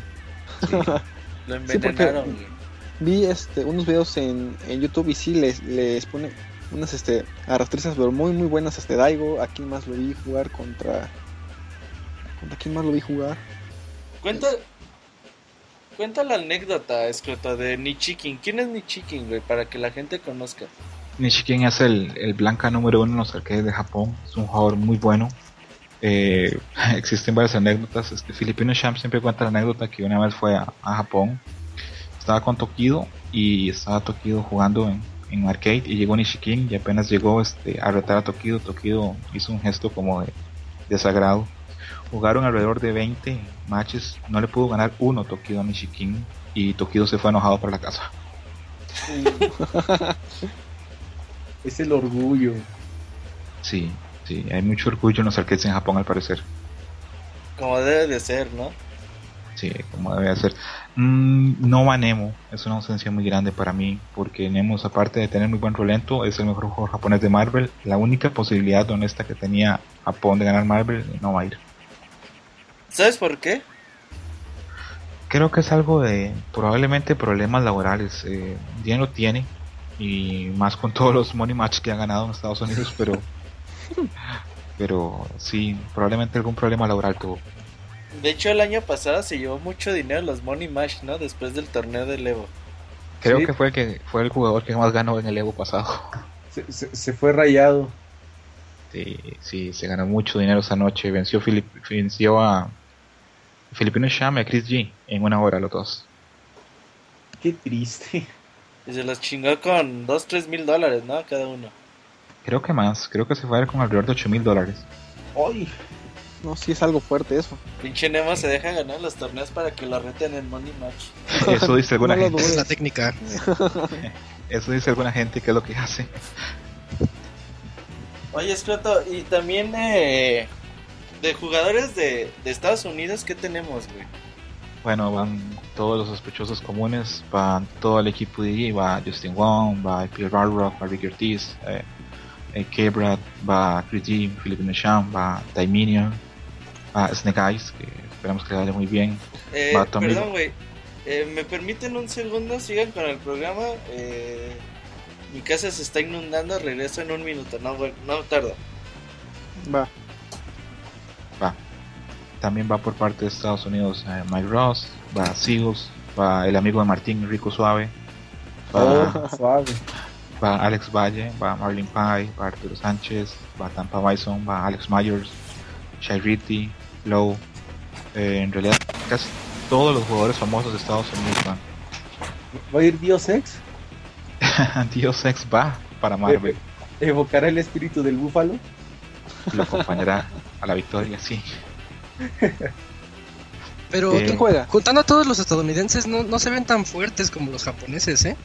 No, no, eh, en realidad de Estados Unidos el lo- y lo voy a decir ahora que Robert no está, el, probablemente el jugador más fuerte es Pierre Balrock. Obvio, obvio. Sí, eh, probablemente no, Pierre pero esas malas noticias. ¿Por qué? Mm, ya decir que Pierre Balrog es el más fuerte de todo Estados No, Unidos. no, pero es que, este, no sé si, si sepas, pero hace este stream cada dos, tres días. Ajá. Y en cada uno de esos streams practica con este, con Evil Ryu, practica con este Barrock. Y este, sí, sí le anda metiendo duro. Porque sí, sí, sí, este, te he visto. Sí, no, ando, ando, este, entrenando bastante bien, bastante bien. De, de hecho, Ajá. hace. Bueno, iba a esperar a que volviera Roberto, pero si quieren voy a decirles este qué jugadores famosos vienen de Europa. Va Ryan Hart, el incombustible Ryan Hart. Va eh, Luffy de Francia, va Alion de Francia, va Problem X también de Francia, va Poppy Ajá. de Suecia, va eh, Amsil Dari de Reino Unido, también Will Tupac de Reino Unido. Y de Asia eh, vienen jugadores muy interesantes. Este, viene Sham, campeón del año pasado. Viene, bueno, Infiltration. No creo que ocupemos presentación de Infiltration. Viene Y, y su Hakan. Isu Hakan. Eh, Infiltration viene con tantos personajes este año que a veces es difícil saber quién va a usar. Eh, sí, porque viene- lo, lo vi jugar con Chun-Li, con Hakan. Me parece que también Akuma. a- a- andan usando a este Ryu. Sí, la, la riqueza o probablemente el valor agregado que tenga Infiltration más allá de su estilo calculador y la capacidad que tiene para cambiar de defensa ataque tan rápidamente es la cantidad de personajes que usa. Eh, tiene Gouken, Ryu, Hakan, Akuma, Chun-Li y Oni. De los que yo conozco, son seis ya. Ay Dios. Pero, pero nada más, nada más usa personajes tipo motion, no lo he visto usar uno de carga. Probablemente no le gusten porque me imagino, me parece que, que los personajes de carga no se ajustarían al, al estilo de juego de él, porque el estilo de juego de él Es ofensivo. necesi- sí, necesita, eh, necesita hacer el cambio a veces muy rápido entre defensa y ataque. Y no sé si los personajes de carga se lo permitan. Luego de China viene Xiao Hai, viene Dako, y de Singapur viene Gak, eh, viene Latif, que viene también de, de Arabia Saudita, que fue segundo lugar en un año en el Evo. Y de Chile viene Claymore River, que bueno, creo que me imagino que ustedes saben quién es. Viene el, el mejor amigo, ex mejor amigo de Infiltration, Love, viene otra vez. Y tal vez la, la ausencia más grande este año es este Ponko, que es la primera vez que se pierde el Leo de Street Fighter. Este Él es el que este- se toma los Red Bulls, ¿no? Famoso por eso. Sí, él es el, es el que toma los Red Bulls y es famoso también porque cuando fue a torneos en Japón, cada vez que perdía se metía al baño a llorar. Sí. ¿Va a ir, va a ir Marn? Eh, Mark parecía que no iba a ir porque estaba enfermo, pero sí está confirmado que va a ir y va a participar en, en, varios, en varios juegos. Este, no sé qué nivel tenga Mark actualmente. En su momento fue un gran jugador, pero no sé actualmente qué nivel esté. Probablemente Yo creo que desde el Bionic Arm y, y la Salty Walk of The Walkish, The Salty Walk of Shame, creo que sí lo cambió. Sí, sí. E- e- Es una lástima porque talento tenía. eh, es un caso de falta de disciplina, tal vez. Puede ser. Este escroto, este va, este de este Gamer B, no. Claro que sí, va GamerB. De hecho, GamerB ya está en Estados Bueno, casi todos están en Estados Unidos, pero GamerB eh, hace un rato vi unas fotos que ya está en el hotel acomodándose y comiendo. Mm, GamerB e Infiltration tienen un, un récord interesante, que es que todos los años que han ido al Evo han llegado a top 8. Eh, no tengo dudas que Infiltration lo va a repetir, tengo serias dudas que GamerB pueda llegar a top 8 este año. ¿Tú crees? Gamer, eh, ¿qué, es, qué, es tan, ¿Qué es tan cierto que GamerB ya dejó a Adam? No lo dejó porque lo sigue usando, pero sí tiene claro que, y, y- y no solo Gamer, creo que todos tenemos claro que para ser top player en Ultra Street Fighter no te vas a ser especialista en un personaje, tienes que tener varios. Entonces, este, Gamer de hace un año para acá viene entrenando con Jung, que es un personaje que se ajusta a su estilo. Sin embargo, su Jung no es tan fuerte. No podemos, por ejemplo, cuando hablamos de Saco, hablamos que Saco tiene un Evil Ryu y un Ibuki muy muy fuerte los dos. O el mismo Pidal Balrog tiene un Evil Ryu y tiene un, un muy fuerte. Pero el Jun de Gamer me parece que no está listo para torneos. No sé su Adam qué tan fuerte estará. Mm, Me gustaría porque eh, yo soy fan de Gamer pero no lo veo haciendo top 8 este año. Qué mal. Como, como que este Evo va, va a marcar ot- otra pauta, ¿no lo crees? Como que las. eh, que- eh, por la gente que no está, por, por los cambios ver. que se están haciendo. La fe es que haya caras nuevas, a ver un juego nuevo que haya caras nuevas y probablemente van a haber sorpresas. Estamos hablando de un juego que tiene muy poco en el mercado y las dinámicas no están tan estudiadas o tan establecidas todavía. Ya regresé, eh, perdón, ya regresé por si me extrañaban. ¿Ya, Este, ya no, te pero echaste tus, tus 100 metros nadando? Sí, güey, no mames, güey. Pero bueno, ya Estaba- todo arreglado, güey. Yo estaba preocupado. Yo también, güey. ¿Por qué? No, nomás. Eh, oye, Scruto, nos quedamos pues en que Gamervin, la verdad, no lo ves para todo 8. Le ha ido mal, ¿no? En estos últimos meses. Le ha ido bastante mal. A mí me gustaría porque es un jugador que yo admiro mucho y yo algunas de las cosas que hago con Aidon, o sea, son copiadas de Gamerby, pero no no lo veo haciendo top 8 este año. Mm, me gustaría porque sería una marca interesante porque los, los únicos jugadores que cada año que han ido al Evo han estado en top 8 son Infiltration, Gamerby y Daigo. Daigo tiene el récord de que ha estado en todos los top 8. Entonces sería interesante ver si Infiltration y Gamerby pueden sostener el mismo récord. Estoy casi seguro que Infiltration lo puede lograr, Gamerby no sé si lo puede lograr. Sí, yo también lo, lo veo bastante complicado. No cambió de personaje con Ultra. No, no, eh, sigue con Aidon y con Jung. Aidon es un personaje fuerte en Ultra, pero algunas cosas que hace Gamerby ya no se pueden, ya no, no tiene tanta presión, este, no, no le permite hacer el cross up tan fácil, entonces probablemente no le guste. Si quieren, antes de, de terminar de, de- de leer la lista de jugadores, que bueno, creo que ya terminamos, este, hace unos 5 o 6 días hubo una entrevista con 4Gamers, con varios jugadores japoneses, les preguntaron a quién no se querían topar en el Evo. Eh, el primer nombre, el nombre que dijeron, este, ah bueno, primero voy a decir quiénes estaban en, el- en esa reunión, estaba Tokido, estaba Daigo, estaba Momochi, estaba Ita-san, estaba Bonshan y Kazunoko. Y les preguntaron cuáles son las personas a, a los jugadores de otros países que no querían encontrarse. Y bueno, no es ninguna sorpresa para los que estamos metidos en este mundo, pero el primer nombre que salió fue Xiao Hai. Xiao Hai, eh, el top player de China, quedó en segundo lugar en, en- en la Topanga League de, de este año. Y es un jugador. Los japoneses le tienen no miedo, pero le tienen muchísimo respeto porque es considerado el mejor jugador de King of Fighter eh, 98 de la historia. Es el único jugador extranjero que ha ido a Japón al Space Battle Opera y lo ha ganado. Wow. Eh, Xiao Hai fue, retó a los maestros de, de KOF 98 y KOF 2002 hace unos años y los venció a todos. Eh, es muy joven.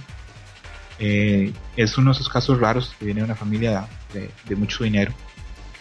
Y es un jugador que no tiene una lealtad por un personaje. Él escoge el personaje más roto de un juego y lo logra, no sé, Lo hace más roto. lo hace más roto aún. Por- en la versión anterior, en, en, en Arcade Edition, estaba usando a Kami, que bueno, todos sabemos que era el personaje más roto. Ahora está usando a Jung y Evil Ryu. Dios santo. Y entonces, este, conociendo la ejecución que tiene y lo bueno que es, es, es alguien a temer. Eh, no les gusta tampoco jugar contra Dominion, el, el, guy- el mejor guy del mundo, porque bueno, todos debemos haber visto torneos de Dominion y sabemos lo incómodo que es. Sí, es, es mucha defensa con, con él. Es como pelear con una tortuga. Sí, sí, sí. Está con su este Sonic Boom y su este anti golpe Flash aéreo kick. y ya con eso. Flash sí. Oye, Luego, eh, Muy- Ajá. eh, perdón. Ahora que hablas que de, de Xiao Hai, ¿hay videos de cómo jugaba Kino Fighters 98, güey? Me interesaría Probable- mucho. Probablemente haya en, lo- en YouTube haya finales de, de Shao Hai eh, de cuando llegó a Japón y realmente pues los borró del mapa porque hasta ese punto siempre se pensó que Japón era la fuerza dominante en juegos de video y el único jugador extranjero que ha ganado un torneo grande en Japón es Shao Hai por su altísimo nivel. Shao Hai y Dako, los dos jugadores, este, los top players este, chinos, los dos eh, son jugadores originalmente de King of Fighter. Preguntan en el chat que si va a ir Cian eh, al Evo. Claro que sí, está confirmadísimo. Este año ya no viajó, ¿verdad? Perdón. Ya no viajó tanto este año, ¿verdad? No, no viajó tanto este año. Con el dinero que ganó el el año pasado compré un arcade y trató de establecer una escuela para enseñar a otra gente. Se retiró muy joven. Eh, Qué nobleza. Eh, ¿qué- eh, si quieres seguimos con, con la lista pendientes de anuncios, güey, que, que estábamos eh, diciendo ahorita. Le decía a la gente que, pues no, no, no sé cuántas posibilidades haya de que anuncien un nuevo, un nuevo King of Fighters este año. Aló. Yo lo veo difícil para este año, ¿no? Sí, que salga sí, pero que lo anuncien. No creo. como, como que ahorita de tanto King of Fighters 13 todavía le, le necesita como que más fanaticada la saga de KOF. Como que todavía no pueden arriesgarse a que saquen una nueva entrega. Yo sé que el productor de King of Fighters 3 se volvió a SNK, pero tengo entendido que va a trabajar en un juego en 3D. Valiendo verga.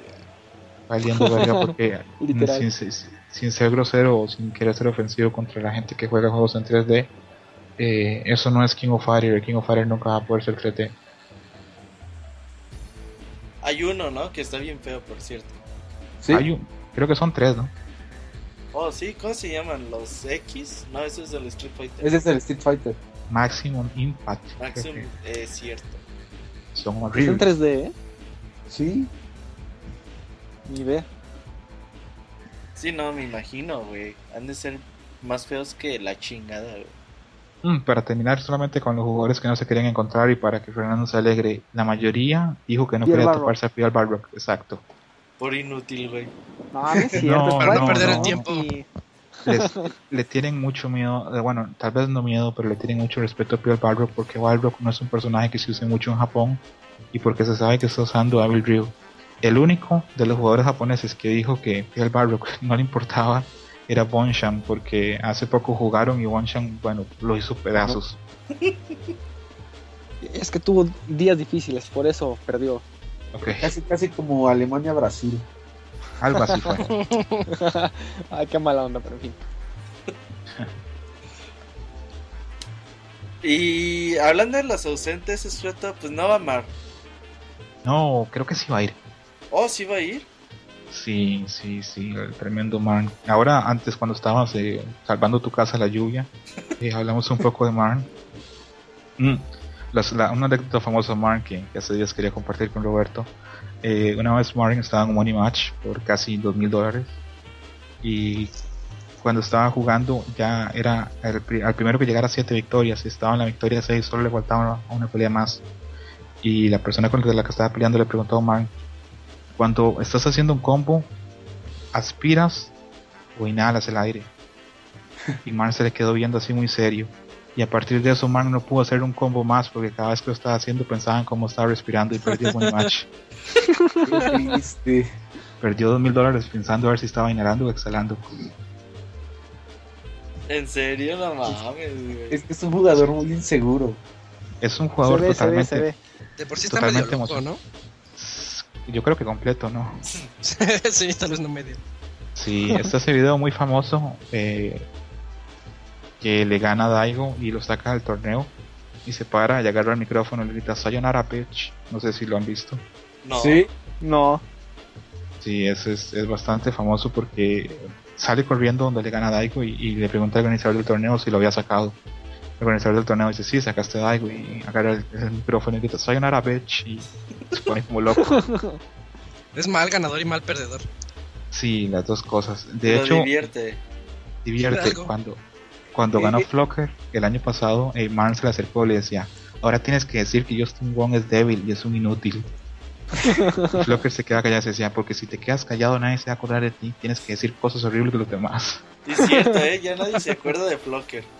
no nadie se acuerda y al cambio de mano nos acordamos todos a pesar de que hace mucho no gana nada E- Es que man hizo, hizo, hizo leyenda, es como, era, era como el, el, el beta del Filipino Champ.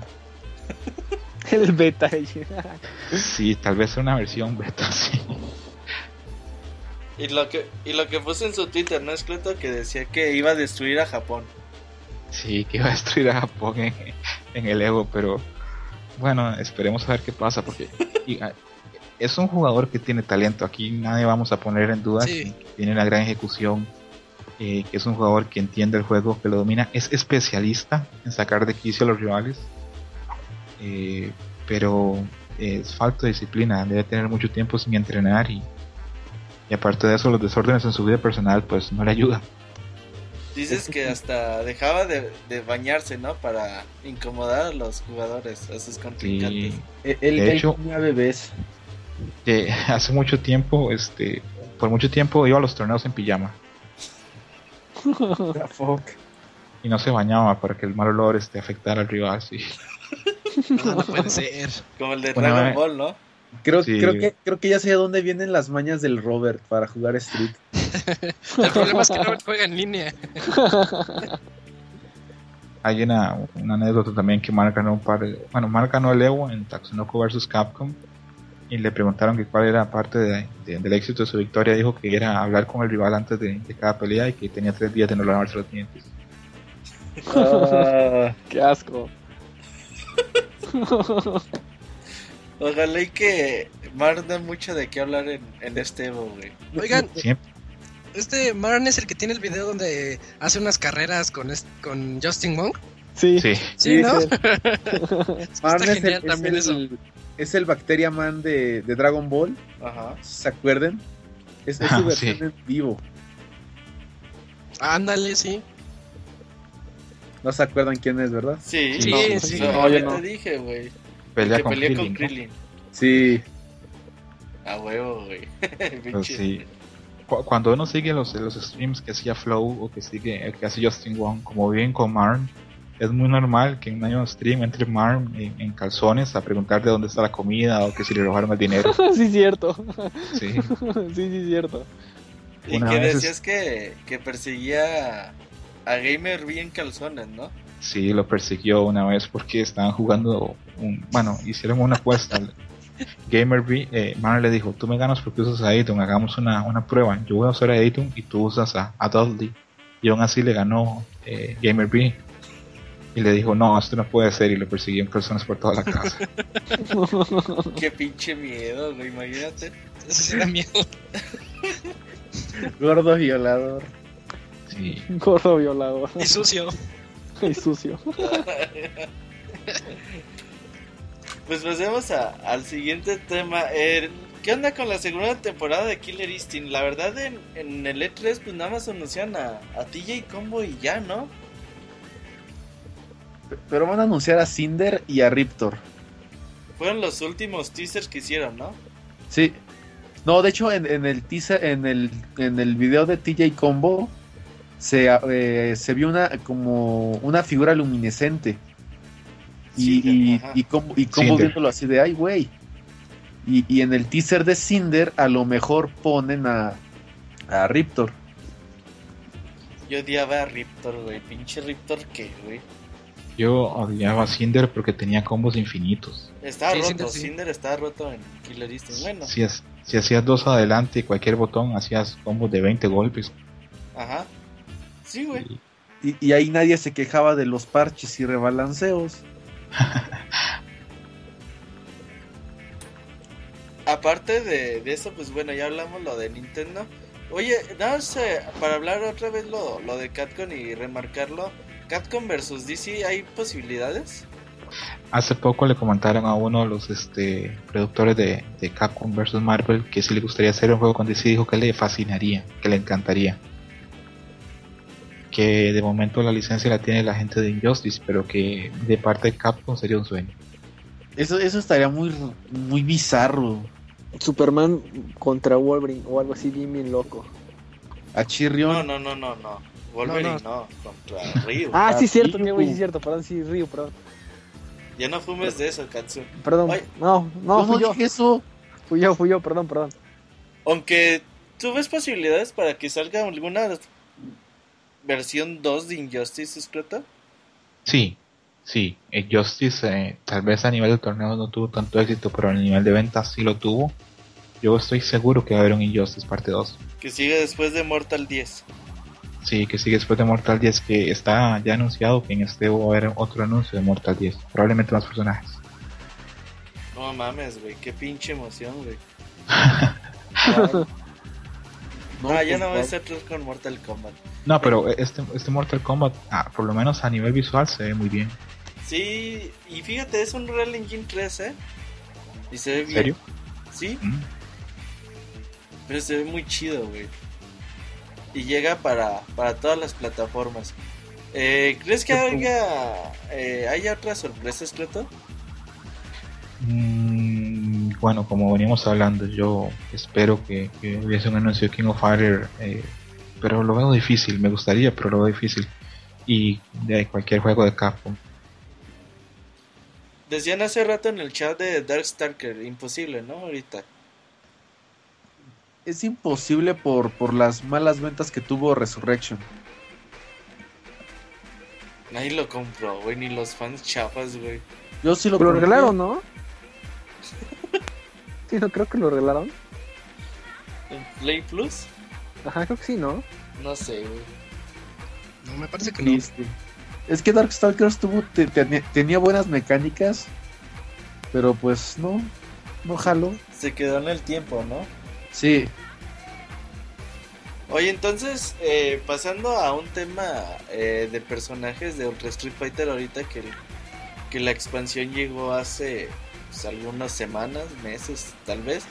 Eh, pues del otro día Daigo dio una lista, ¿no? Escrito donde...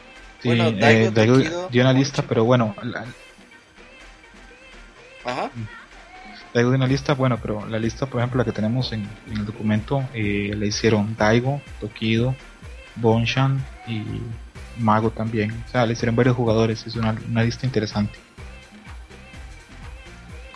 Dicen que, que, el- que los más fuertes, güey, es...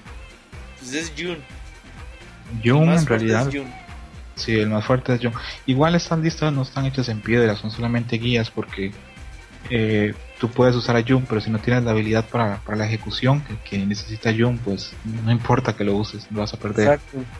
El usar un top tier no te hace el mejor jugador. No, muchísimas veces vemos jugadores con muchísima habilidad usar personajes de media tabla y vencer a, a gente que usa top tier. ¿E- ¿En qué lugar pusieron a Vega? Vega está en en Tier B. tier B. Está ¿Nivel en, sí, en media tabla. Nada Junto con mal. Ken. Pinche Vega a nadie le importa, güey. Dicen que pues, un poquito abajo de Yun está Kami y Feilon. Odio los putos Feilon de mierda, güey. Yo no entiendo por qué Kami está tan- en un lugar tan alto. ¿No te parece rota? A mí no me- Pues no, no le... ¿O será que ya le encontré un poquito la mo- el modo porque no... No la siento tan fuerte o tan...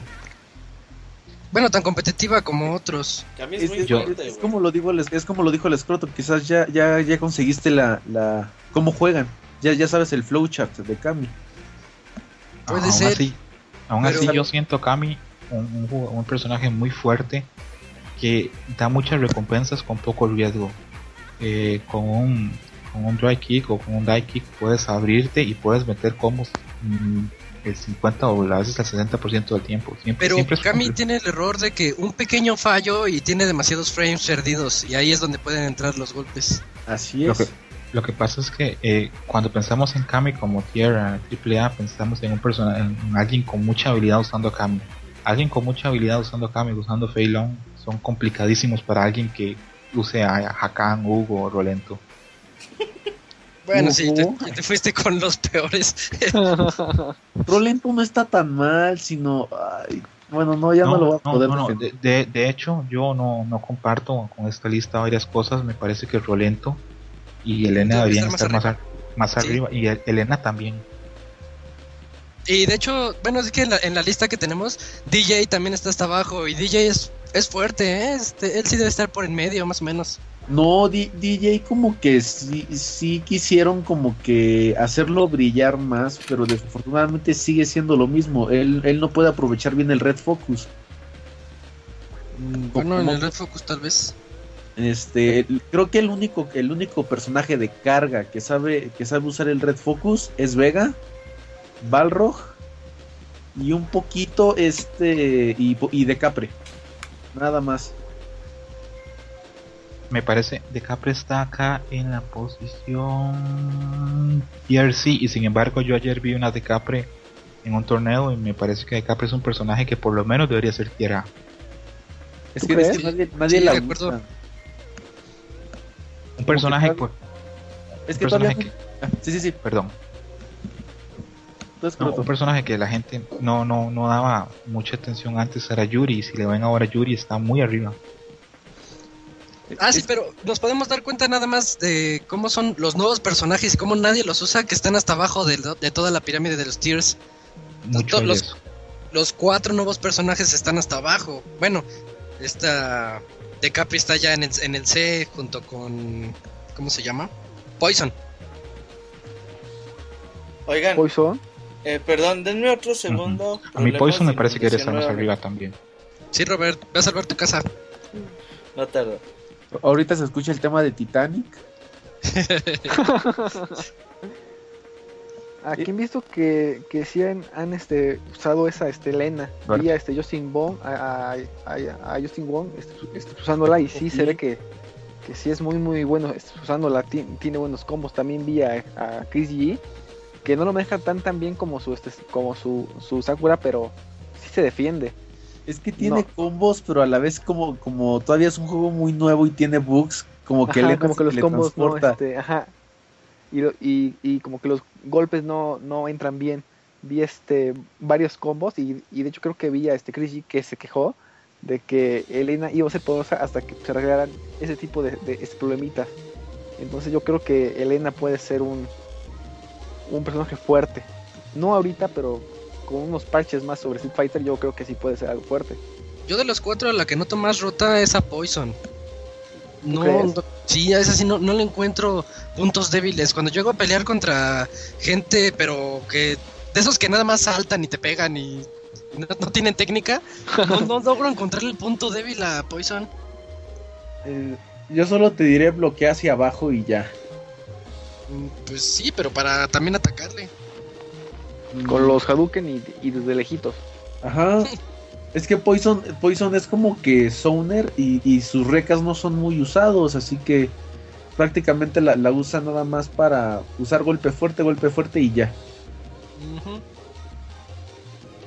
Eh, yo, yo siento que de los personajes que más tienen combos es, es Rolento. ¿Tú crees? Sí, ¿A quién lo vi usando apenas? Creo que Alex Valle lo, lo usó. A- Apenas hizo un este una demostración y pues sí tienen un poco de este de, de combos, pero no noto así fuerte, fuerte, no. o- oigan, se nos fue el escroto, amigos. Sí, ahorita que regrese Robert para que le haga la llamada. Sí, porque creo que nadie lo, tiene- lo tiene agregado, ¿verdad? No, y ahorita Robert está, está Está nadando vida. Sí, sí, sí. Se le puede escuchar peleando contra un cocodrilo. Se, se fue a echar un clavado, lo dice Danielón en el chat. Con, con el Monchis, seguramente. Bueno, ¿y ustedes cómo han sentido el cambio de Ultra Street Fighter en, en cuestión a sus personajes que utilizan? Ah, Pues- para mí fue una maravilla. Sí, como que Sí, los combos ya se encadenan un poco más, más este, más rápido, son más, más fáciles de usar. Creo que se lo estaba diciendo este, otra vez cuando jugamos, ¿no? O sea que, que los combos antes con, con K-Me me, me, me costaban un poquito de trabajo este, pues encadenarlos. Ahorita ya no, ya los, ya los más, más sencillo, ya me salen más rápido. Creo que por ese punto no sé si está bien o mal, pero ya está un poco más sencillo de jugar. Ya se siente un poco más accesible, ¿no? Para Sí, todos. sí. Ya, ya puedes ligar todos los combos como tú dices. Exactamente, sí. Pero a mí en lo personal, a Ken sí me lo dejaron medio mal y sí me está costando más trabajo. Es que, es que Ken fue uno de los personajes dominantes en todo, en todas las este, iteraciones de Street 4 y Ajá. personajes que se supone que eran demasiado fuertes en los test, como lo eran Vega, desafortunadamente, me- nos lo dejaron mal. Y yo ahorita cuando lo jugué en Ultra dije, a ver, vamos a intentar usar su patada media y fue, fue una maravilla, ya puedo hacer cha- eh, combos más largos y linkear el Rolling Crys- Crystal Flash con el Super y es así de, ay Dios, por fin, por fin puedo usar el Super. Cosa que no pasó con este Ken, porque por ejemplo, este con la patada giratoria, si, si estabas en, en un extremo y la usabas, pues, eh, podías llegar al, al otro lado sin este, problemas. Y ahorita creo que ya se queda un poquito antes y ya no puedes este, llegar tanto. Oye, Katsu, Dime, este, ¿tú qué sabes de lo que decían de que Hugo venía muy roto? pues no, eh, no, no sé Es que si- yo supe que muchos se quejaron de que Hugo estaba rotísimo, que no se podía pelear contra él. Y pues sí, te ocupa media pantalla el personaje, pero así No, roto, roto, no, no me parece. Más bien el hecho es que no puedan pelear contra él, sino Hugo no puede pelear contra los demás. Es uno de los personajes con peores matchups. Ah, seguramente es por eso. No, no sé si te acuerdas que hay un video de cómo Dalsim únicamente usando la patada, la patada media alejada, que ahora tiene dos hits. Ah, sí, sí, sí. casi casi usó eso y, y, y Hugo valió gorro. Igual es víctima de, de ciertos combos carácter específico como Sken que le puede bajar hasta 896 de daño de un solo combo. Ujú. Dice que si lo podemos llamar. Nada más ¿Quién a escroto? el escroto, a ver. Pero. Ya escucho bien. ya, Ya, ya, ya regresó. Eh, ¿En qué estamos Sí, platicando? Estábamos platicando de lo roto que están.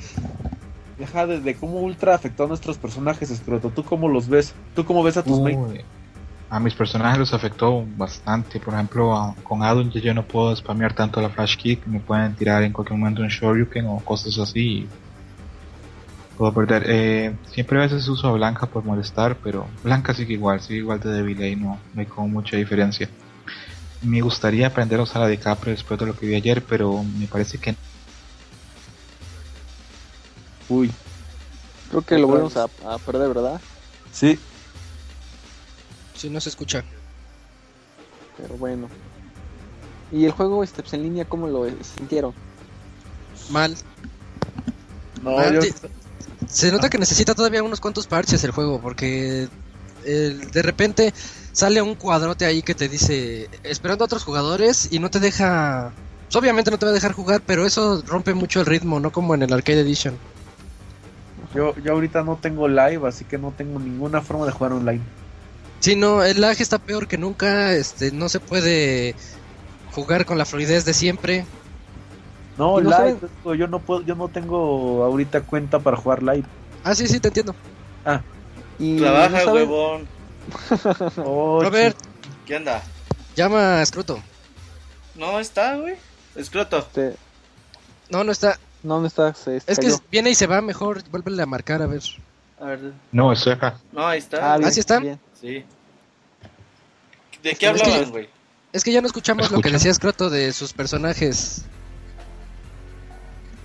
Estábamos platicando de Scroto. cómo el Ultra afectó a nuestros personajes que utilizamos. Escroto Robert. tiene como lag, güey. No, ya, ya, ya se colgó. Déjale, le cuelgo y le vuelvo a llamar. Entonces decías, Isaac, que. Que tu Ken está más chafa que nunca. Sí, es lo que estábamos diciendo. Yo, yo ya ahorita no estoy nada acostumbrado con mi Ken, ya bajé mucho el nivel. Y, pero en cambio a Katsu sí le está ayudando a su Vega. Pero Vega no, no existe, güey. sí existe. Vega Ya- es un inútil, güey. Ya, ya te pasé un combo video. Eso no quiere decir nada, güey. Ahí está Escroto, güey. Ahí estaba, güey. Todavía no.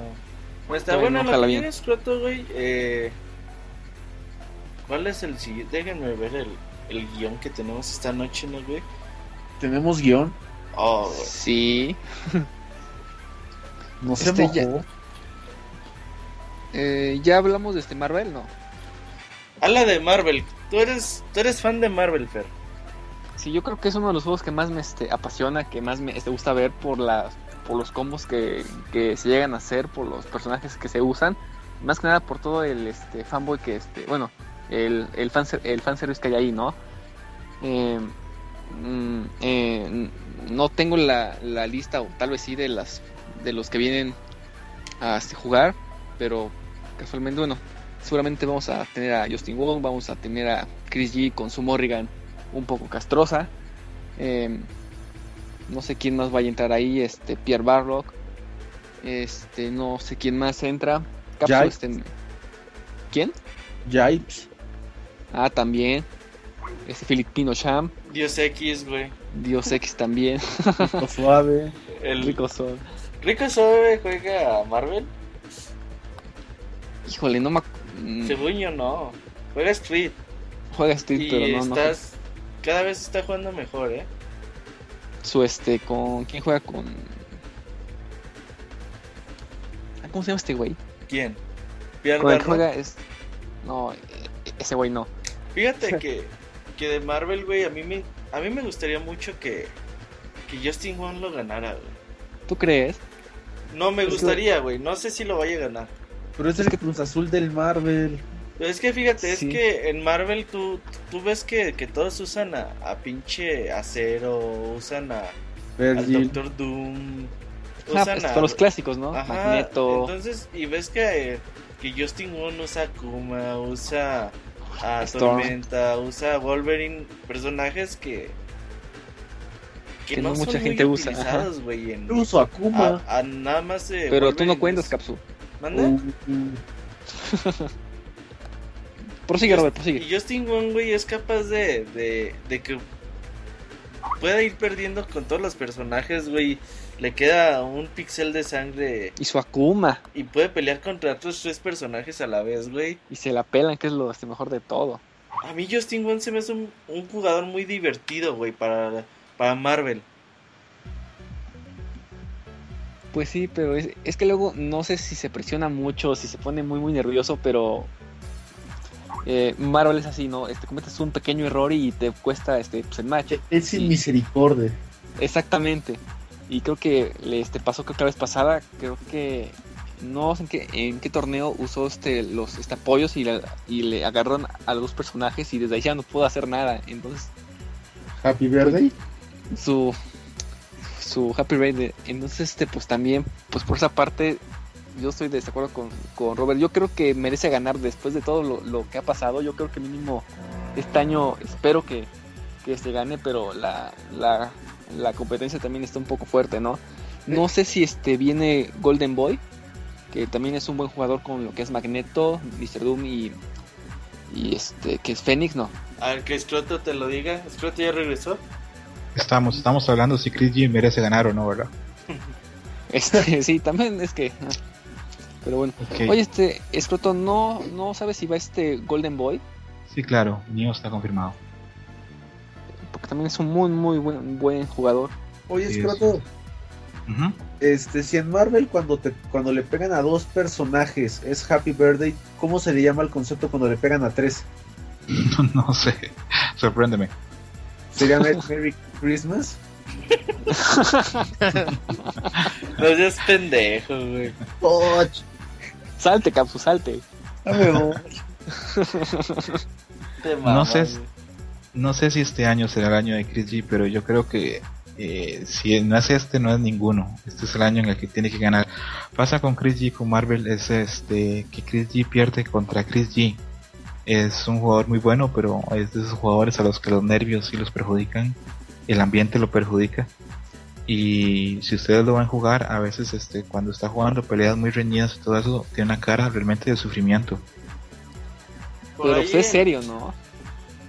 Él, él sufre. Hay un- una final de un torneo Street Fighter contra Dominion y está ganando el torneo y lo ves la cara y parece que está llorando. Sufre muchísimo. En noviembre o en octubre del año pasado que se dieron a conocer eh, eh, la lista para para la Capcom Cup de Marvel que no convocaron a Flocker que está muy enojado Chris G que dijo que no iba a volver al Evo y ahí anda, ¿no? Sí, en realidad hace poco publicó en el Twitter de que este, en este Evo solo le interesa hacerlo bien en Killer Instinct y lo demás es un bonus. También Pero- va por los 18 mil. Sí, ¿A también por, quién no eso- le va a inter- interesar eso? Oye, va a estar Pero- bueno pues Killer Instinct, ¿no? por el dinero sí. Sí, cómo no. Y, y Pero hay además pocas personas. Es, es un juego que no hemos visto florecer. Quizás en este Evo sí veamos Y, como y- que ya y- más nivel. Ajá, y, es, y es que está muy, muy bueno Killer Instinct. Yo, yo lo estoy jugando y sí está entretenido.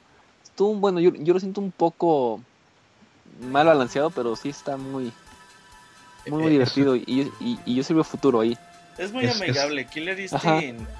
Eh, haces dos círculos para adelante, aprietas Y ya tienes 5 o sus- 6 botones y haces un sus 60 combo combos, de sí. 10, Sí, 12 sí. hits. Es un muy buen juego. El problema es este, digámoslo sin- Microsoft. Sí, sí, aparte de Microsoft lo, lo voy a decir sin, sin, sin miedos y sin complejos. El problema es que eh, la comunidad de juegos de pelea no son mm, jugadores muchas veces de un alto ingreso económico, entonces el acceso a, a máquinas nuevas no es fácil. Entonces Sí, el acceso, el, el acceso a un Xbox One, eh, muchas veces uno piensa que es, es sencillo comprar un Xbox One, pero para mucha gente no, no lo es. Entonces, este, la, la difusión del juego no es muy grande. Un día de estos este, dijo Filipino Champ que si hubiese salido para Xbox 360, qué distinto que hubiera sido. Que tendría unos números muy altos en los torneos y no los números tan bajos que tiene ahora. Sí, es complicado para la gente porque pues no nada más es comprar la consola, ¿no? Esa parte de hacerte de un arcade stick pues compatible con la misma, ¿no? Sí, y eso sale pues, un poquito caro. Exactamente. Sí, sí, sí. Estamos hablando de ¿cuánto, en qué, cuánto está un Xbox este One hoy por hoy? ¿400 dólares? 500. Bueno, ya 500. 400. Ajá. Ok, 400 dólares. Estamos hablando de un arcade stick, son 250 dólares. Hablamos de 650 dólares para empezar. Sí, no, sí es una buena pues, inversión. Y este, este, este, mucha razón, no, no, no este, mucha gente tiene acceso a, a todo eso. Entonces, Supongo, su- supongo y lo sé que en América Latina todavía es mucho más difícil tener acceso a una máquina de esta y una stick así. Fer tiene como tres, ¿no? cuatro, sí, compré una pena, sí, cuatro. Ay, mira. no, no es cierto. Pero sí, eh, el, el Xbox aquí en México está que en 8500. Ajá. 7500, la bajaron mil pesos, ¿no? ¿Ah, sí? Ah, Sí, no, es en el Kinect. Kinect. Oye, Escroto, algo que me llama mucho la atención es pues, la chamba que está haciendo Art System Work. O sea, van tres juegos de peleas en, en 10 meses, como, como lo pusiste en el guion. Pues está eh, Blast Blue Chrono Fantasma, Persona Ultimate, que llega en agosto, me parece. Y aparte, pues viene el otro de, de Guilty Gear, ¿no? Sí, yo. A, System Works, a, lo que, bueno, como hemos puesto, lo habíamos conversado, eh, está llenando el vacío de SNK porque está sacando tres juegos muy buenos en menos de un año. Mm, incluso lo hace pensar a uno si no se está haciendo daño a sí mismo porque son al mismo público para los tres juegos. Una vez en Twitter eh, conversaba con, con el Pixemoy y me decía que él solo tiene dinero para acceder a uno de estos juegos, entonces tiene que escoger entre uno de estos juegos. Si fuese más este más espacio entre la salida de cada uno de los juegos, probablemente uno terminaría comprando los tres. Es que es más que nada diferentes fanbase y, y a Moy le tocó la desgracia de que sea fan también de persona y que le saquen un spin-off así. Sí. Es así de no manches. Tengo, tengo la idea o, o intuyo por los números y por los comentarios que oigo que el Guilty Gear que viene, el, el tercero, el Tercy va a ser eh, muy fuerte entre la gente. La idea de que se pueda jugar en PlayStation 3 y PlayStation 4 en línea, entrelazados sin importar la consola, es algo muy innovador. Es algo bueno, güey. Es algo así innovador. Le, le da la chance a la gente, ¿no? Sí, se rompe, por ejemplo, lo que, lo que el, el acceso que no tiene la gente, digamos, a Killer Instinct, sí lo va a tener entonces a, a Guilty Gear, porque la gente con PlayStation 3 va a poder jugarlo contra gente de PlayStation 4. Ujú. Sí, definitivamente, güey. Entonces, eh, ¿cuál- ¿cuáles son publicados por la propia Art System? Eh, Blast Blue y Persona. No, Blast Blue y Guilty Gear. En América no sé quién publica, creo que Atlus publica los tres. Atlus pu- publica Axis en. Digo, Axis publica No estoy seguro. Blast Blue en América. Ajá. Atlus Persona. Y Guilty Gear a lo mejor sí es totalmente de Art System, ¿no? Así es, an- antes lo creo que lo publicaba Sega, no estoy muy seguro. A, a ver si me, me tachan de loco o algo así. No, yo tampoco tengo el dato, güey, pero sí es cierto lo que dice Scroto, güey. O sea, tres juegos en 10 meses para más o menos públicos parecidos. Sí puede ser complicado, ¿eh? Para... Eh, eh, es que son parecidos, pero no es igual. Por ejemplo, eh, ¿qué te puedes esperar de un fan de persona? Un RPG. Y que digan, oye, pues es un juego de peleas con mis monos favoritos, quizás le doy pauta a otros fighting games. Pero eso ya pasó con el primero, ¿no? ¿No, Katsu? ¿Crees que le den oportunidad a otro más? Sí, porque ya sabes, la típica confianza de, ah, mira, soy bueno con, con ese mono y quizás en otro juego, este, por ejemplo, no sé si han notado las, las similitudes entre personajes de Blast Blue y de Persona. Quizás dicen, no, pues este es igual que... Hay, hay, un güey que usa un perro en, Persona. Y creo que se llama Ken, Ken, Ken algo, porque no, no soy fan. Y hay un personaje en Blaze Blue que, es, eh, que se llama Carl, que es igual un Puppet Master. Entonces dicen, es el mismo concepto, diferente traje, por así decirlo, le voy a dar chance. Es, es depende de la, la tolerancia del jugador. Sí, eh, a ver cómo reacciona la gente y los fans. Y ojalá que Guilty Gear, como dice Scott, pues llegue con todo. Eh, no sé cuándo salga, creo que en otoño. Ojalá Sí, y que también venga fuerte. Roberto, otra llamada, Escroto. Yo ¿Se tengo cayó Scroto? Ahorita lo agrego. cuatro. Ese Scroto no pagó el internet. No, sí lo pagué. Ahí está ya, otra vez. Sí lo pagué. De hecho, mi internet está sirviendo bien. Es el Skype que da problemas. No entiendo. Es Isaac, que se está robando la conexión. Oye, Scroto, y entonces pasando a otro tema. Pues, ¿qué pasó con Smash Bros. y Nintendo, güey? ¿Por qué ese cambio, pues prácticamente en un año de mentalidad, güey? Yo pienso que eh, Nintendo fue inteligente, vio los números eh, que hubo en el Evo pasado y vio el dinero en él. Ve que es un motivo de difusión, es un motivo para promover el juego. Eh, me parece inteligente de parte de Nintendo ahora ser sponsor del Evo y me parecería también inteligente dar alguna presentación o adelanto este domingo al final del torneo de Smash Bros. Yo, yo siento que lo que Nintendo eh, está, está haciendo es como que pedirle perdón a los fans, ¿no? Por, por, por todas las fallas que han tenido y digamos, no, no negaremos que el año pasado Nintendo se comportó como, un, como una bicha así de, no, es mi juego, no lo muestren. Pero ya que dijeron es popular, no dinero para el cáncer de mama, Asparo lo pone, ve como lo dijo Robert, ve los números y dicen, ok, está jalando este juego. Y, y con la y con el anuncio del, del Smash Invitational, el adaptador de, de control de cubo para Wii U, fue así de, pues Nintendo está haciendo como que su, su, su carta de, de- perdón a los fans de la, de la, de la- del ambiente competitivo. Queremos ver cómo se manifiesta más el ambiente competitivo en un torneo oficial y no en un torneo por diversión como lo fue el Invitational.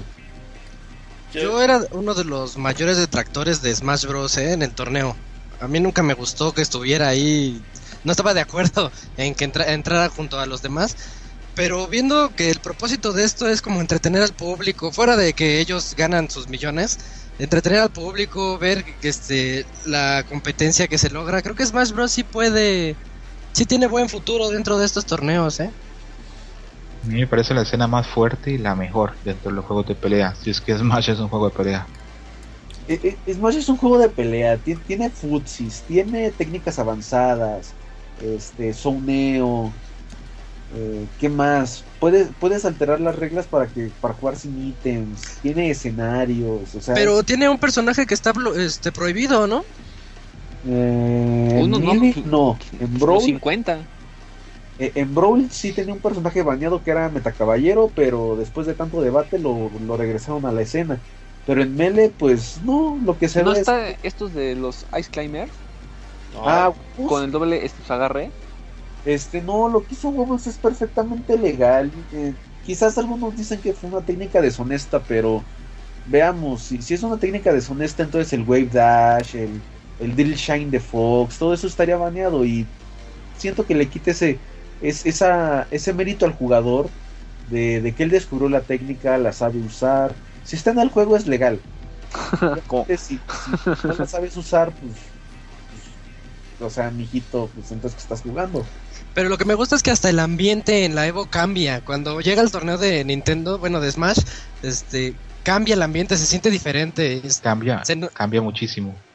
ajá, se nota la presencia de Nintendo y eso es lo bonito de ver Smash en, el- en la Evo. Sí, ves a la, a la gente sufrir lo que está pasando los jugadores, todas las emociones que, que están ahí, sí se ve muy, muy, muy, muy bonito eso. Voy a, Sí, muy- a, a entrar un poquito en un tema entre líneas. ¿Han notado que son muy distintos los top players de Smash de los, de los demás juegos de peleas? Sí, sí. Sí, sin, sin, sin, sin que entremos en detalles. Eh, son, son, hay, hay mucha diferencia, incluso en el público es muy diferente. Eh, eh, es, es como que un grupo más joven, un grupo más, más abierto a- al hype, eh, más A la fiesta. desmadroso, En la fiesta, ajá. Sí. este, es, es, es como que más feliz, es eh, Más feliz. Ves si es una fiesta. y, y digamos como que los de Street Fighter son así más técnicos y mientras ellos a- aprecian la, la poesía Ajá, los que se creen rudos. Ajá, pero es que, por ejemplo, imagínate un combo de Daigo que, que todos lo ven y, y es así de, oh, magnífico, wow. Pero ve, pero el, el- el fan de Smash ve algo como el chain graph de, de Wobbles con los Ice Climbers. O que un Jigglypuff hace un rest y mata al otro güey. Es así de no mames. O sea, la velocidad, la velocidad del juego es lo que, lo que los motiva. Ahora sí que es el y- tipo de azúcar. Y también pensemos que el público de Smash es muchísimo más amplio por el tema de juegos de peleas. Porque es más accesible además de jugar. Mucho más accesible. Por ejemplo, Smash, este, hay niños de 3, 4 y 5 años jugándolo ahorita. No creo que haya niños de 3 años o 4 años jugando Street Fighter. Mira, Tal vez en, en, en Japón o en China. Sí, el hijo de Daigo. Yo, que, los, que los fans son más inocentes. yo jugaba a Ah. los 3 años Street Fighter, güey. Oye, Scroto, hablando oh, nuevamente de Nintendo, güey, creo que el año pasado, güey, las políticas de, de Nintendo son tan viejas, güey, que que cuando cuando ellos hicieron sus políticas, pues nunca consideraron el internet y que en 2014, 2013 pues iba a haber un- eh, transmisiones en vivo de, con, con sus juegos, ¿no? Yo soy de los que creen que Nintendo tiene los mejores creativos y los peores directivos. Sí, güey, o sea, Sí. como que pues nunca se imaginaron, güey, esas políticas han de haber sido de los principios de los 90, ¿no, güey? Que empezaron a ver programas de televisión con con videojuegos, güey. Entonces, yo me imagino que, que el año pasado cuando le dijeron, pues oye, güey, pues no mames, mis políticas dice que no te puedo dejar transmitir pues mis juegos, güey. Sí, Porque así dice el librito, ¿no? Nintendo en muchos sentidos todavía opera como si estuviéramos en el 92 o 93. Ujú. Exacto. Además de Y- que. Sí, prosigues, Coto. No, sí, y este por lo menos vemos una pequeña ruptura con esto, con permitir y ser sponsors del Evo, en darse cuenta que ya no basta con que tu producto sea bueno, tienes que darlo a conocer y acompañar al, al consumidor a comprarlo. E- e- Es que Nintendo se ha tratado de modernizar y, como que en eso se ha, se ha retrasado un poco. Por ejemplo, como lo dijo el Scrot, no sabía, del- no sabía la, la- eh, la cantidad de, de, de, mm, así de, de accesibilidad que tenía el juego, de qué tanto se podía, se podía observar del juego, que dijeron, oye, pues no sabíamos del nivel de, de aproximación del juego, o sea, no sabíamos que Mili iba a ser tan popular órale, vamos a, vamos a cumplirle estos güeyes y, y estamos ganando nosotros. Y, y ahorita con, con los anuncios quizás sí podemos ver a Sakurai diciendo algo, yo creo. De hecho, como que le pasó lo que a los viejitos que quieren ser buena onda, ¿no? Los Exacto. viejitos. Hablar Algo con los chavos y ponerse ahí a su nivel. Y, y ahora, de hecho, el día de hoy anunciaron que va a haber torneo de Smash Bros. 3DS en la Comic Con. Entonces, creo que Nintendo va a traer a Smash Bros. en todos los torneos, güey. En todos los eventos. Y va a meterle muy duro en los torneos, güey, con, con Smash Bros. Y de hecho, no sé si ya esté permitiendo a todos los streams, porque en todos los torneos estoy viendo streams de Smash. No sé si lo estén haciendo pues de manera ilegal entre Eh, comillas eh, o, en- o en ya con el permiso de y la anuencia de Nintendo, güey. No, Pues- sí, ya había permiso. No, es que en teoría en- en- hay, hay algunos streams como es este eh, Smash Sha- Xanadu, que en teoría es medio ilegal porque en sí también están mostrando Project M. que es el mod de, de Brawl que te puede hacer jugar como Melee. En teoría, ahí sí no, eh, no, Nintendo no le podría dar ese apoyo a esos streamers por ofrecer otro producto, el cual no es Smash. Y, y en sí, creo que Nintendo no debería de hacer este, esto, esto para el Evo. O sea, sí fue una gran sorpresa y sí, sí es bastante bienvenida. Pero creo que el torneo principal de Smash es el Apex, que se celebra ahí en, por enero en, Estados Unidos. Siento que ahí como que tendrán más chance porque ahí se juega Smash 64, Smash Melee, Brawl y hasta Pokémon. Sí, exactamente. No sé si se fue escroto otra vez. No, acá estoy. De Ah, hecho, iba a decirles Sí, que eh, me parece, pero súper importante por, por parte de Nintendo que se, que se presente en el Evo y que tome la oportunidad. El público del Evo no es un público normalmente de Smash. Entonces, poder venderle eso es promocionar más el juego, hacerle un juego como más serio. Y es más, voy a aventurarme a hacer una predicción. Creo que para el otro año, el juego más grande del Evo va a ser Smash para Wii U. ¿Tú El crees? crees? que, el que ¿Con va, más el que participantes? con más De participantes porque porque va, va a haber muchísima gente eh, lo que hablaba tal vez estábamos poniendo en el chat eh, tal vez para un torneo Street Fighter es un público de gente entre 17 a 35 años pero Smash es muchísimo más grande van a haber niños con un buen nivel que van a querer ir a competir Eh, Pero, pero, por ejemplo, no, no sé si hayas visto la, la crítica que recibió ahorita eh, Smash por el demo de la E3. Au- Aunque claro, es, es muy, muy, este, muy apresurado juzgar un juego por un simple demo, pero según varios top dijeron que sí se siente más rápido que, que Brawl, sí se siente más rápido, pero como que no llega a Mili. ¿Tú, ¿Tú qué opinas sobre eso? No, no, no, no puede llegar a Melee porque eh, el punto con Melee es que esa velocidad que tenía lo hacía poco accesible para el gran público que es el que persigue Nintendo. Tiene que ser algo que esté entre los dos. El problema, es, es cierto lo que dices, para los top players va a ser un, un paso atrás, pero eh, cuando empiecen a ver que hay muchísima gente participando en el juego y que va a haber mucho dinero en los torneos de Smash, probablemente van a terminar haciendo el espacio. Ahora sí que si no puedes con el enemigo, únetele. De Es hecho, Sakurai ya había dicho, ¿no? Que Smash Bros. de el nuevo iba a ser una velocidad media entre eh, Brawl y Melee. Ajá. Pinche Sakurai, no sé cómo hace para trabajar, tiene una lesión en el brazo increíble. Pero pues él no programa, ¿no? Él No, más- pero es, es diseñador. Imagínense que Sakurai tiene un asistente que es el que le mueve el mouse. No puede usar el brazo. Si se sienten sus piernas, güey, yo trabajaba así, ¿eh? Cada vez, cada, cada vez que, que Sakurai lee un tweet en el, en el que esté el hashtag de You Can Do It Sakurai, eh, eh, obtiene como que un Senkai de Dragon Ball y, y puede, puede elevar su ki a niveles altos y así puede lograr juegos espectaculares, yo creo. Pero personal- la lesión de, de Sakurai ya fue hace mucho tiempo, ¿no es cierto? ¿Qué le pasó? No, Sakurai tiene una lesión en un brazo, tiene un, un ligamento roto desde hace años. Ah, eh, el síndrome del carpo, ¿no? Mm, Creo que es una lesión todavía más seria. Uy, Y, y ocupa el, la- el tratamiento o, o la idea para que se pudiese curar tiene que ser descanso. Y Nintendo Sakurai tiene tres o casi cuatro años de exprimirlo. Sí, no, con Kid Icarus fueron como tres años, ¿no? Nada más. con, No con había Kid terminado Icarus, con Kirby y con el Smash.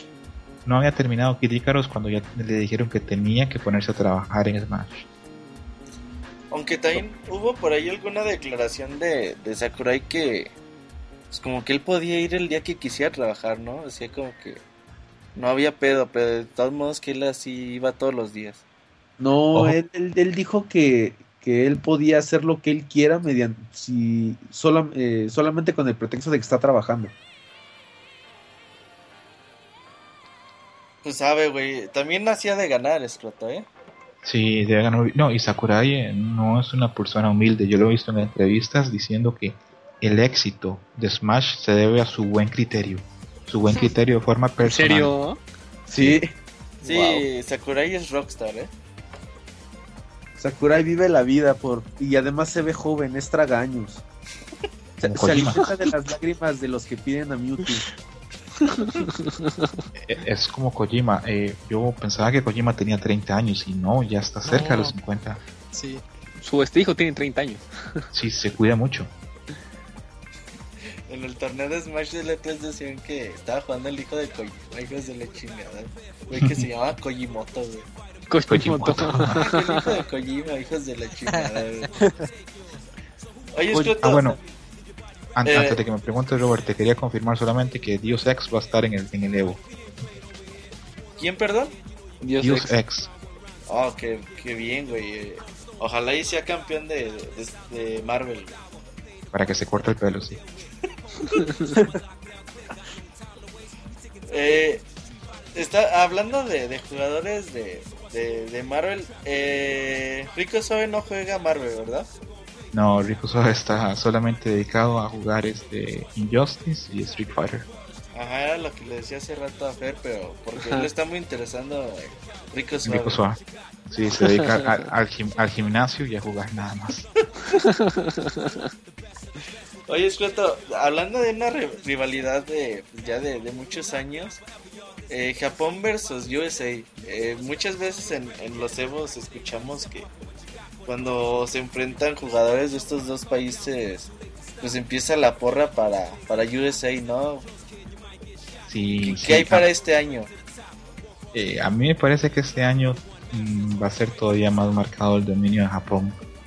Mm, no creo que haya más de tres jugadores en top 16 que sean de Estados Unidos. ¿Ha ganado algún jugador estadounidense el Evo en Street Fighter? No, no han estado ni siquiera cerca. El que ha estado más cerca es Miguel Barro, que estuvo en cuarto lugar y quinto lugar. ¿Ricky Ortiz no fue segundo lugar en un Evo? Ricky Ortiz, sí, perdón, estaba pensando en los últimos dos años. Sí, Ricky Ortiz y Justin Wong perdieron ambas finales con Daigo. Pero en esa época iban muy pocos japoneses. En el dos, desde el 2011 que llegó lo que ellos llaman la invasión japonesa eh, y empezaron a llegar más jugadores asiáticos, este, empezaron a quedar mucho más atrás los jugadores americanos. Ujú. E- Es que es así, es así de, oh, están jugando sin un rival honorable. Algo así fue. Proba- probablemente cuando Daigo volvía con, con, con dinero, eh, ellos pensaban, pero Daigo, bueno, pero yo, yo, yo he vencido a Daigo, también tengo que ir a América. Sí, es lo que decían acá con Fruitsy, güey, también. Sí, sí, es, es, es muy probable que, que lo hayan visto así y que hayan visto al, al público americano o los jugadores americanos como presa fácil para ellos. Los ven pollos, güey. Los ven pollos. Actualmente la rivalidad más fuerte es en papel sigue siendo Estados Unidos-Japón, pero la, verdadera rivalidad, eh, y lo vi en una entrevista hace poco con Mago, hablaba Mago que los japoneses, si bien son muy educados y muy corteses, son orgullosos en ciertas cosas y que ellos sienten que Street Fighter es de ellos. Es que Y los es- jugadores... eh, que es, es de ellos, es un juego propio y que si ellos se ponen a pensar que el año pasado ganó alguien de Singapur y el año antepasado ganó alguien de Corea, les pica un poquito. Por eso eh, cuando me hizo mucha gracia porque cuando Infiltration ha ido a Japón, Tokido y Daigo se han sentado con otros jugadores para explicarle cómo vencer a Infiltration, para que Infiltration ni siquiera avance en los torneos. Qué culeros. Es que las, las mentalidades son bien diferentes. Por ejemplo, el jugador americano, lo, eh, él juega para ganar. Eh, los, los jugadores japoneses para mejorar. Y los jugadores, ahora sí que tomando en cuenta a México, lo hacen para que la comunidad mexicana sea notada. Ah, no es cierto, Katsu. Claro que sí. Ay, no. Bueno, no. Oye, Voy a hacer Katsu, berrinche. Es No, que y sí, ya. es, pues cada, cada país, cada eh, jugador tiene su mentalidad y sí es lo que, sí es cierto lo que dice Scroto y Katsu. Cada quien pues busca, pues busca sus propios intereses. Yo eh, a veces conver- converso con personas igual de, de Estados Unidos, con gente de Chicago, a veces gente de Nueva York que me comentan de que, que no se sienten tan mal porque en el 2002 y en el 2013 este Pierre Balrog estuvo en el top 8, pero yo les digo que Pierre Balrog hasta los 25 años solamente vivió en Puerto Rico, que de estadounidense no tiene nada, no les hace gracia, los molesta bastante. Ouch. Si habla español de Pierre Balrock, Por supuesto, hasta los 25 años vivió en Puerto Rico. igual y ya se lo olvidó, güey. No, no, no, el español no se olvida, créeme. Está con uno. Está con uno. Si te asustan o si te, si te golpean o algo, una mala palabra en español es lo primero que te va a salir. Entonces, pocas posibilidades para, por ejemplo, Pierre Balrock, ¿no? No, Mm, que la no, canción. yo lo, lo veo fuerte. Yo este año veo a Pierre, Balrog, lo veo fuerte y lo veo con variedad de personajes. Lo veo con el Balrog, lo veo con Feilong y lo veo con Evil Ryu. El, el mejor Evil Ryu de América lo tiene Pierre Balrog. ¿Crees que llega a top 8? Por lo menos top 16. Hablando de, de Pierre Balrock, pues que Fer nos cuente por qué lo ama. No lo amo como tal, pero sí. Lo deseas.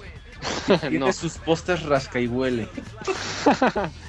No, yo lo este, pues, admiro este, bastante porque no sé si eso se, se los había dicho, pero yo lo sigo en lo que es Twitch TV y este cuando juega eh, siempre lo este, veo sonriendo, siempre lo, lo veo este, pues, disfrutándose el juego, ¿no? Y eso es lo que, vaya, lo que me este, gusta, ¿no? Que él gane o, este, o, o pierda como que le ve el, el lado bueno a lo que Es muy amable. Es muy amable. es yo muy también amable. he visto, yo también he visto chats con, con Pierre Barro que le he preguntado cosas y siempre responde muy amable. Sí, sí, sí. Y este, por ejemplo, no, en un torneo, este, lo, lo vi jugar con no, no sé quién diablos, pero este, ganó Pierre Barrock, ¿no? Y le dice, no, es que sabes que cuando te, te este brinco, hace esto, o cuando, tu- cuando te voy a atacar, hace este, esto otro para, para que me esquives, ¿no? Como, como que, vaya, es muy, este, pues amigable, es muy sencillo, no sé, por, por eso como que lo, lo, lo este, admiro, ¿no? Por, por eso mismo, él sí disfruta lo que está haciendo y para colmo es, es bueno en lo que hace, ¿no? Por eso siento admiración o no sé cómo decirlo, ¿no? Eh, vaya, es mi, mi, mi, este ídolo. Así Ver. literal. ¿Qué pasó? Eh, levántate los calzones que se te cayeron. Oh, al hablar de, de Pierre Balroy.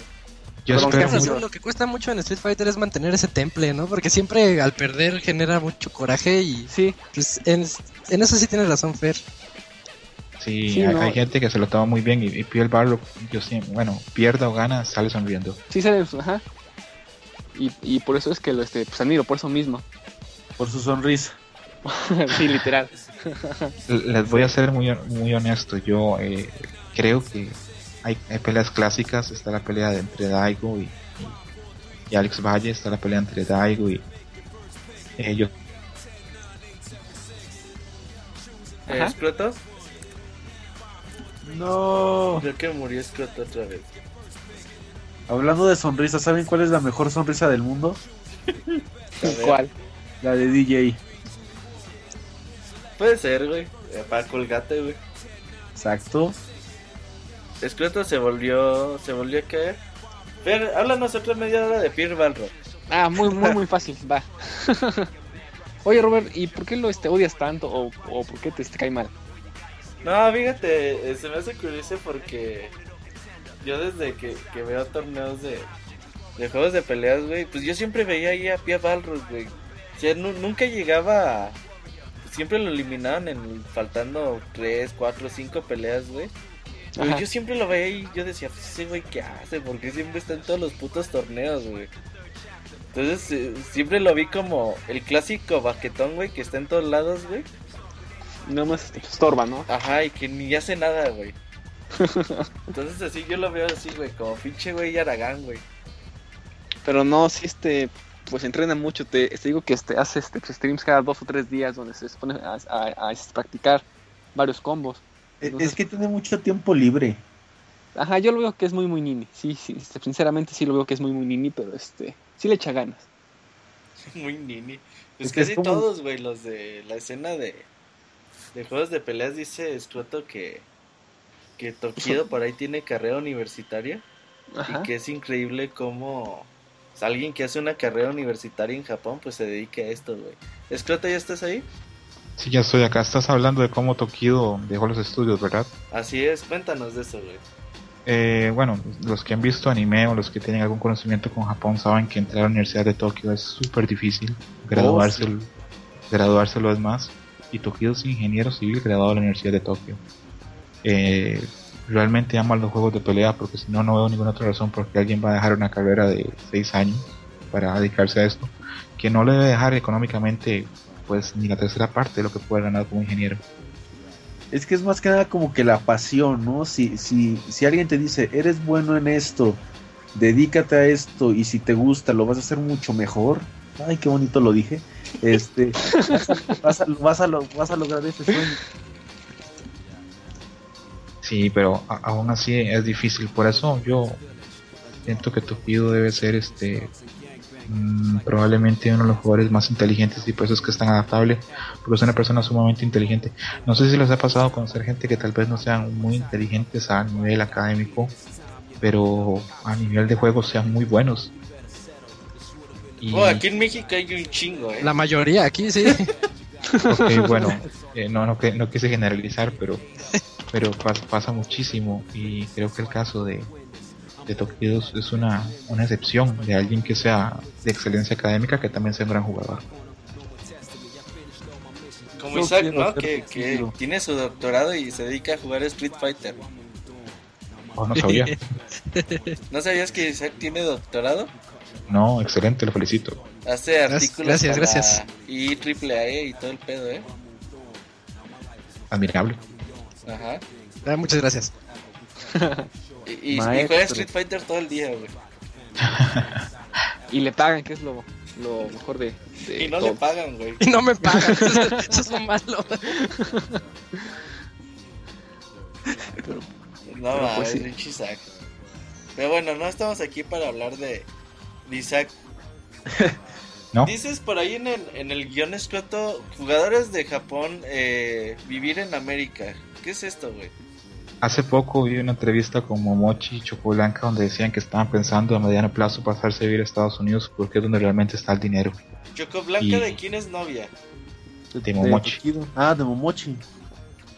Entonces, este, eh, me parece que es una posibilidad que se va a abrir en un tiempo porque si bien Japón tiene el nivel de juego de los jugadores, no tiene ni la escena ni el dinero que tiene en Estados Unidos. Y un top player en Estados Unidos que sepa administrarse y que gane seguido puede hacer un buen dinero. Uh, güey, eso no. eh, si fuera Facebook, eh, Pierre Barro, eh, Justin Wong, toda la bola de dragones le pondrían no me gusta, güey. De hecho, eh, la gente se, ha- se ha comentado que digamos que el, el aumento de competencia o al haber jugadores mejores eh, levantaría el nivel de Estados Unidos. No, definitivamente. Entonces, y de hecho, has platicado anécdotas que muchas ocasiones Justin Wong ofrece su casa a jugadores como Infiltration, Tokido, Gamer. Sí, sí, lo hace para practicar y para levantar su nivel. Con Fudo es interesante porque Fudo estuvo en la casa de, de Justin Wong 22 días y Fudo no quiso jugar ni una sola vez Street Fighter con Justin Wong. Qué mal pues. Justin Wong le decía una reta, un par de rounds y, y Fudo decía, ah, ah, no. Entonces, ¿Y eso qué se debe? lo había corrido, güey. Hay una rivalidad muy fuerte entre Fudo y Justin Wong. ¿Por qué, güey? Eh, porque eh, Justin Wong eh, nunca le había podido ganar a Fudo hasta el Evo pasado. Eh, había una rivalidad muy fuerte. En realidad, la rivalidad es solo de un lado. Creo que a Fudo no le importa a Justin Wong, pero a Justin Wong sí le importa mucho Fudo al parecer. Lo ha de odiar como yo, güey. Sí, pero ¿o tú odias a, a Fudo porque lo sientes aburrido o por otra Por cosa? Fei Long. Sí, yo odio a los Feilong, güey. Los Feilong se me hacen personajes que dan tan poco espectáculo, güey, que tienen tres movimientos y ya, güey. ¿No te Pues- gusta el Feilong, el Feilong que maneja Gak, el amigo de Sean, que es muy ofensivo? Que es más ofensivo, güey, pero aún así se me hacen los tres movimientos de siempre, güey. Pero pues Long tiene tres movimientos, o sea, tampoco limitas al, personaje por su falta de, de moveset. Por No, ejemplo, no lo defiendas, güey. ay, Ryu, ¿qué tiene? Tiene también tres movimientos. Güey, el Hadouken se chinga todos los movimientos de los demás, güey. Y te calles. No. y ex Sky High Claw se lo friega. No mames. De hecho, hace poco oí hablar a Daigo de por qué dejó a Ryu, porque está usando Devil Ryu ahora. Y dijo que la mayoría de los este, ataques anti-fireball, el 90% solo funciona contra Ryu. Entonces que él sentía que, que no tenía mucho caso o ser un personaje para el que hay tanta tecnología en contra. De hecho, eh, tiene mucho sentido porque a lo mejor Capcom, eh, a la hora de, de, de hacer esos movimientos anti, anti fireballs, sí han de usar como a Ryu siempre, ¿no? Como Sí. base. Sí, sí, de, de hecho, y, lo- y después de pensarlo, tiene mucha razón. Casi todos los movimientos anti-fireball contra el que funcionan mejor es contra Ryu. Sí, a huevo, güey. Pero ojalá y que use pocas esperanzas, ¿no? De que use a, al Ryu tradicional. No, eh, tal vez si le toca pelear contra un Jun, podría usar un Ryu tradicional. De hecho, no, no hay que olvidarse nunca que Daigo tiene ahí en el closet guardado un gran Jun que lo puede sacar cualquier día. Le fue tan mal en el Evo 2012, güey. 12, ajá. 11, ¿no? No, Pero- en el 12 cuando pe- perdió contra Punko. con Funko, ajá. Pero no, no, no, Punko, Punko no va, ¿verdad? no, no, no va. este, no. Este, por dicha, se quedó al manicomio. No, eh, el, el problema con, con, con Daigo y con Jun es que eh, Jun es un personaje muy... A mí me parece que la persona que sabe usar a Jun es un personaje muy divertido de ver y muy interesante, pero mm, esa vez me parece que Punko lo leyó, lo leyó muy bien y, y le metió una paliza, honestamente. Entonces, Creo que Daigo no quedó contento. Ah, conociendo Daigo, Daigo no le incomoda tanto perder, sino la forma en que pierde. Y le parece que, que la forma en que perdió como que lo dejó marcado. Mm, ahora está usando Evil Rio y dice más que todo que es porque es muy divertido. Yo detrás del Evil Rio de Pearl Balrog, detrás del, del Evil Rio de High detrás del Evil Rio de, de Daigo, veo mucho la mano de Saco. Eh, hay mucha culpa de Saco en la cantidad de gente que usando Evil Rio, como hace unos años hubo mucha culpa en Saco en la cantidad de gente que usó Kami. Eh, probablemente Saco sea el jugador al que ha sacado más combos y más tecnología en Street Fighter 4 sin que nadie lo sepa. Y a mí me interesaría mucho ver a Saco con personajes nuevos este que no creo que pase desgraciadamente. Se, ve complicado, güey, pero así, sí, ahorita que, que estamos en pleno mundial, güey, si tuvieras que decir, Saco es como pues no mames, güey, como el Brasil de, de los 70s, güey, de, de los videojuegos, o al menos de Street Fighter, juega también, güey. Sus combos son siempre bastante buenos, muy largos, o sea, hace un, un, combo largo en Street Fighter no, no es, no es, no es cosa fácil y, y él lo, lo, sabe ejecutar casi casi con cualquier personaje. Y Evil Rio tiene combos muy bonitos, güey. Tiene combos muy bonitos, pero escalan demasiado rápido. ¿A qué te refieres con escalan? Este, ¿no has notado que mientras más largo el combo, me, el daño que, que estás haciendo como que se va reduciendo? A partir del, creo que es de 6, 7 golpes, ya después los siguientes golpes son, se son reducen como la... al 30%, güey, de daño. Exacto se reducen al 30, luego al 20, luego al 10, hasta un momento en el que ya casi casi haces nada más un por ciento de daño. Sí, Hay un video si muy no, interesante de eso, ¿no? Un combo, güey.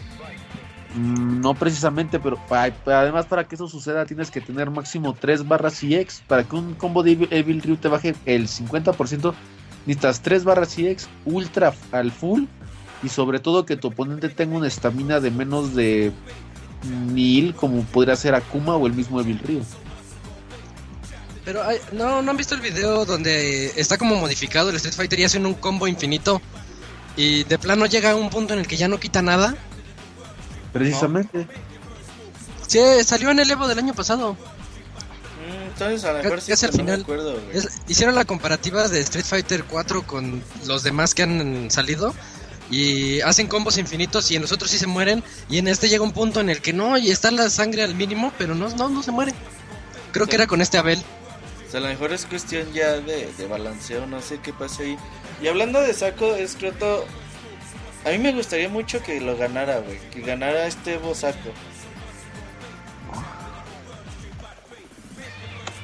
Saco. ¿Escroto ya se fue otra vez? Creo que sí, ya no está. Y haciéndole preguntas a y Scott no está. Jugaremos en el Creo que ya, ya regresó. Ya lo estoy agregando, se está conectando. Como decía Escroto, eh, pues sí Saco es un jugador que, que, causa tendencias, ojalá y la final soñada sería como Daigo versus Saco. ¿Escroto está ahí? Sí, Daigo versus Saco sería la final soñada. Sí, ¿no? Es como... Hay, hay una anécdota que me contaste que una vez hicieron un, un primero a 50, ¿no? Sí, un primero a 50 y quedó 49 a 50 y no se supo quién ganó. Dios mío. Y no quieren decir quién ganó, ¿verdad? No, no quieren decir quién ganó. ¿Cuántas horas dura eso? Como dos días. ¿Quién es el único que sabe? ¿Tokido? Tokido y Tokido dijo que nunca lo iba a decir. Ojalá, me gustaría un chingo que Saco y Daigo llegan a la final. Cuando perdí la línea, estabas comentando que Saco es como el Brasil de los 60 Sí, güey, o sea, de que juega demasiado bonito, güey. Su, sí. Su, la forma de ejecución, sus combos tan largos, eh, la forma en es, que los va sacando, creo que... Pues a mí se me hace un, muy divertido cómo juega, güey. Es un jugador estético. Uh -huh. Es un jugador estético, es un jugador que es un placer verlo jugar. Porque no, no, no te garantiza que va a ganar, pero te garantiza que vas a ver un espectáculo. Exacto, güey. Y, Lo- lo que- y eso es muy, muy importante. Es muy diferente porque, por ejemplo, mm, bueno, tú que odias a Fudo y odias a Mago, me imagino que digamos ver gente a como. Saco. Me imagino que ver gente como Asako o a Haitani que dan tanto espectáculo es muy interesante. Sí, no, me, me, me encanta, güey. Eh, ojalá y que. De hecho, eh, es la final soñada, güey, para mí. Daigo versus Sako en, en Evo es complicado, muy complicado que, Súper que se complicado. logre Dor. Y me gustaría que. Sako no ha, no ha clasificado tampoco a la Capcom Cup, ¿verdad? La ganó el año pasado. Exacto. Y, y ya por eso ya clasifica esta. No, no. No, tiene que ganar la final. Tiene que quedar como campeón en el Evo.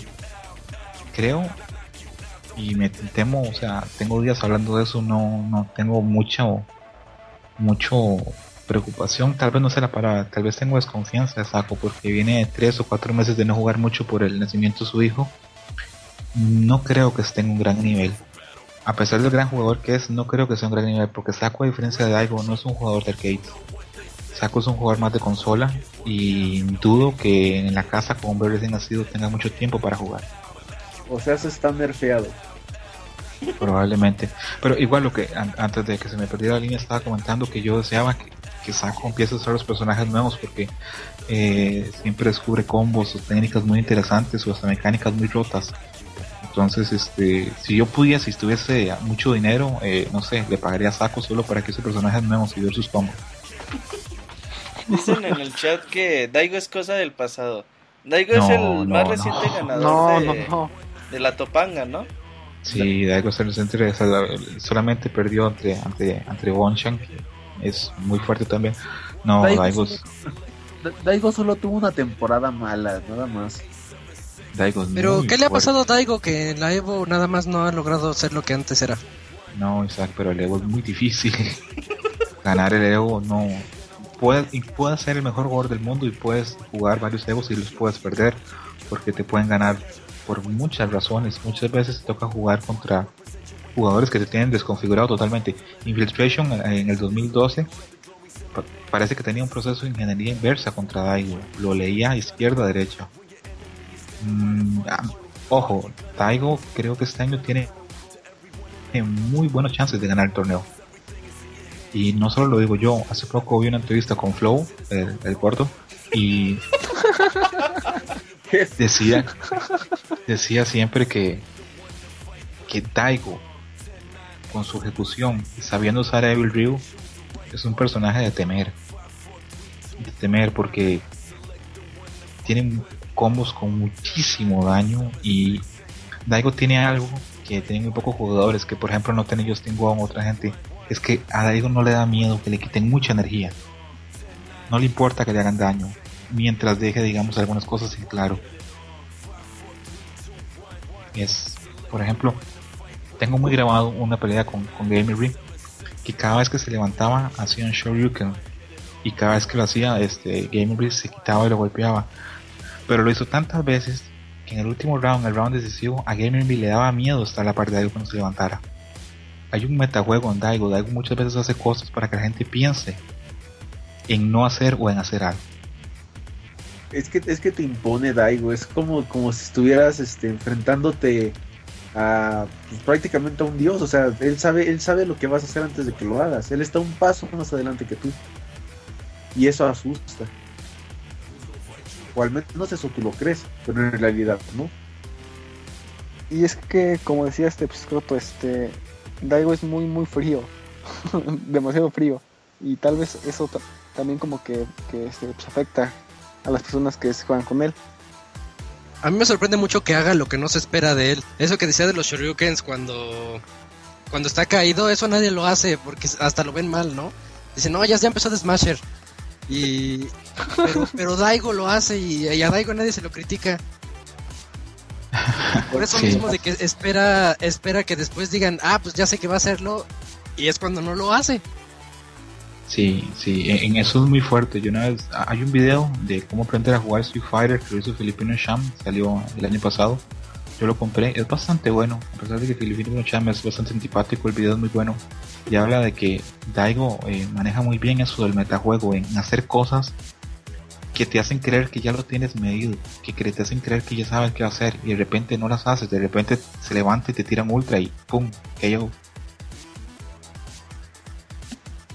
Sí, es. es complicado, güey, Daigo. Y no, no, no por eso tiene a sus espaldas todos los torneos que, que ha ganado a través de, de tantos años, güey.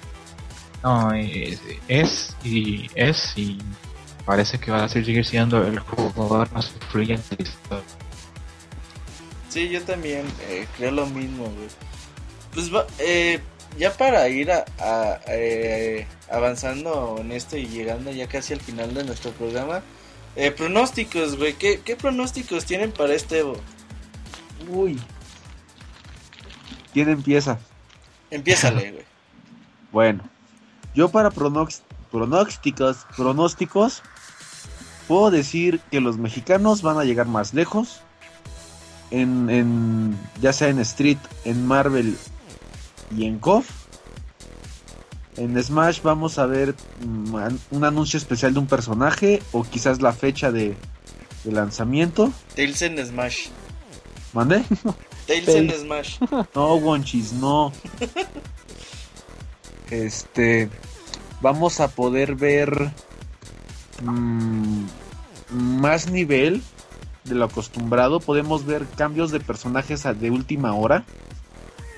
Y sobre todo, yo, yo de, de una vez predigo el campeón de Street Fighter. Y va a ser Piel Barro. Gracias, Katsu, gracias. No mames, Katsu. Va a ser Pie- Pierre Barlow. Yo lo sé. Ok. Chingón tu pronóstico, güey. Isaac, Yo pronostico que Wong se vuelve a quedar en la final, pero así por poquito. ¿En En, Marvel. ok. En Marvel. Sí lo veo muy fuerte y sí me gustaría que ganara, honestamente. Pero como que me gana la tradición, soy tradicionalista. Y, y pues de Street Fighter, Infiltration. Infiltration me, me gusta más cómo está jugando ahorita. Le está yendo de la verga, Isaac. sí, de hecho. Sí, sí le está yendo mal, pero él como que me, me gusta más su estilo. No, yo, yo creo que Infiltration viene fuerte, ¿sabes? ¿Crees? Creo que lo veo fuerte. Este, ganó el CEO y lo que hablamos antes de que el problema cuando juegas contra Infiltration es que sabes que tiene seis personajes en altísimo nivel y no se me ocurre nadie en el mundo que pueda decir eso. Y también espero que Daigo dé una mejor representación que en otros años. Me parece Ver. posible. Pues bueno, yo qué puedo decir, yo creo que en Street yo quiero ver a mi Pierre Barrock. en la- A mi Pierre. Balros, güey. Sí, sí, no, no, yo voy con, este, con todo con él. Entonces, Sí, ya, quiero ya ver- vimos que tú quieres todo con él, güey. aunque sí me gustaría ver este a Daigo Infiltration o Daigo este con contra Tokido, yo sí los quiero ver porque esos matches son épicos, son geniales. Sí, sí, Infiltration contra Phil Barrock se volvió un Sí. clásico ya. Sí, sí, sí. Eh, en Marvel igual veo a no sé quién se juega ahorita bien. Justin Wong yo creo que puede ganar. De hecho creo que debe ganar como para por siempre este pues, orgullo. Eh, yo creo que va a ser final Chris G versus Justin Wong. Uy, estaría muy bueno. Suena Sí, bien. por- eh, y pues con respecto a, a Smash, yo creo que van a anunciar otro personaje extra y van a dar un tráiler o, o- o algo así como para hypearse a la gente. ¿Quién gana en Injustice? Este, híjole, yo creo que Rico Suave. Sí, tú vas con Rico Suave también. No Scott, traigo. ¿cómo ves, güey? Ok, eh, voy a decir primero eh, quién me gustaría que ganara. No quién creo que va a ganar, pero quién me gustaría que ganara. Eh, me gustaría ver que le fuera muy bien a Sako. Me gustaría ver que le fuera muy bien a Haitani, que es uno de mis jugadores favoritos porque eh, el, sistema de juego que usa es un juego emocionante. Cuando ves unos... Yo nunca he visto hacer comebacks a nadie en Street Fighter como Haitani. Eh, me gustaría muchísimo que a Snake Eyes le fuera muy bien en el torneo. Pero esas son las cosas que me gustaría. Mm, Voy a hablar de lo que creo que va a pasar. Creo que Daigo va a estar en el top 8. Creo que Shao Hai va a estar en el top 8. En Marvel creo que Chris G eh, tiene muchos chances de ganarlo.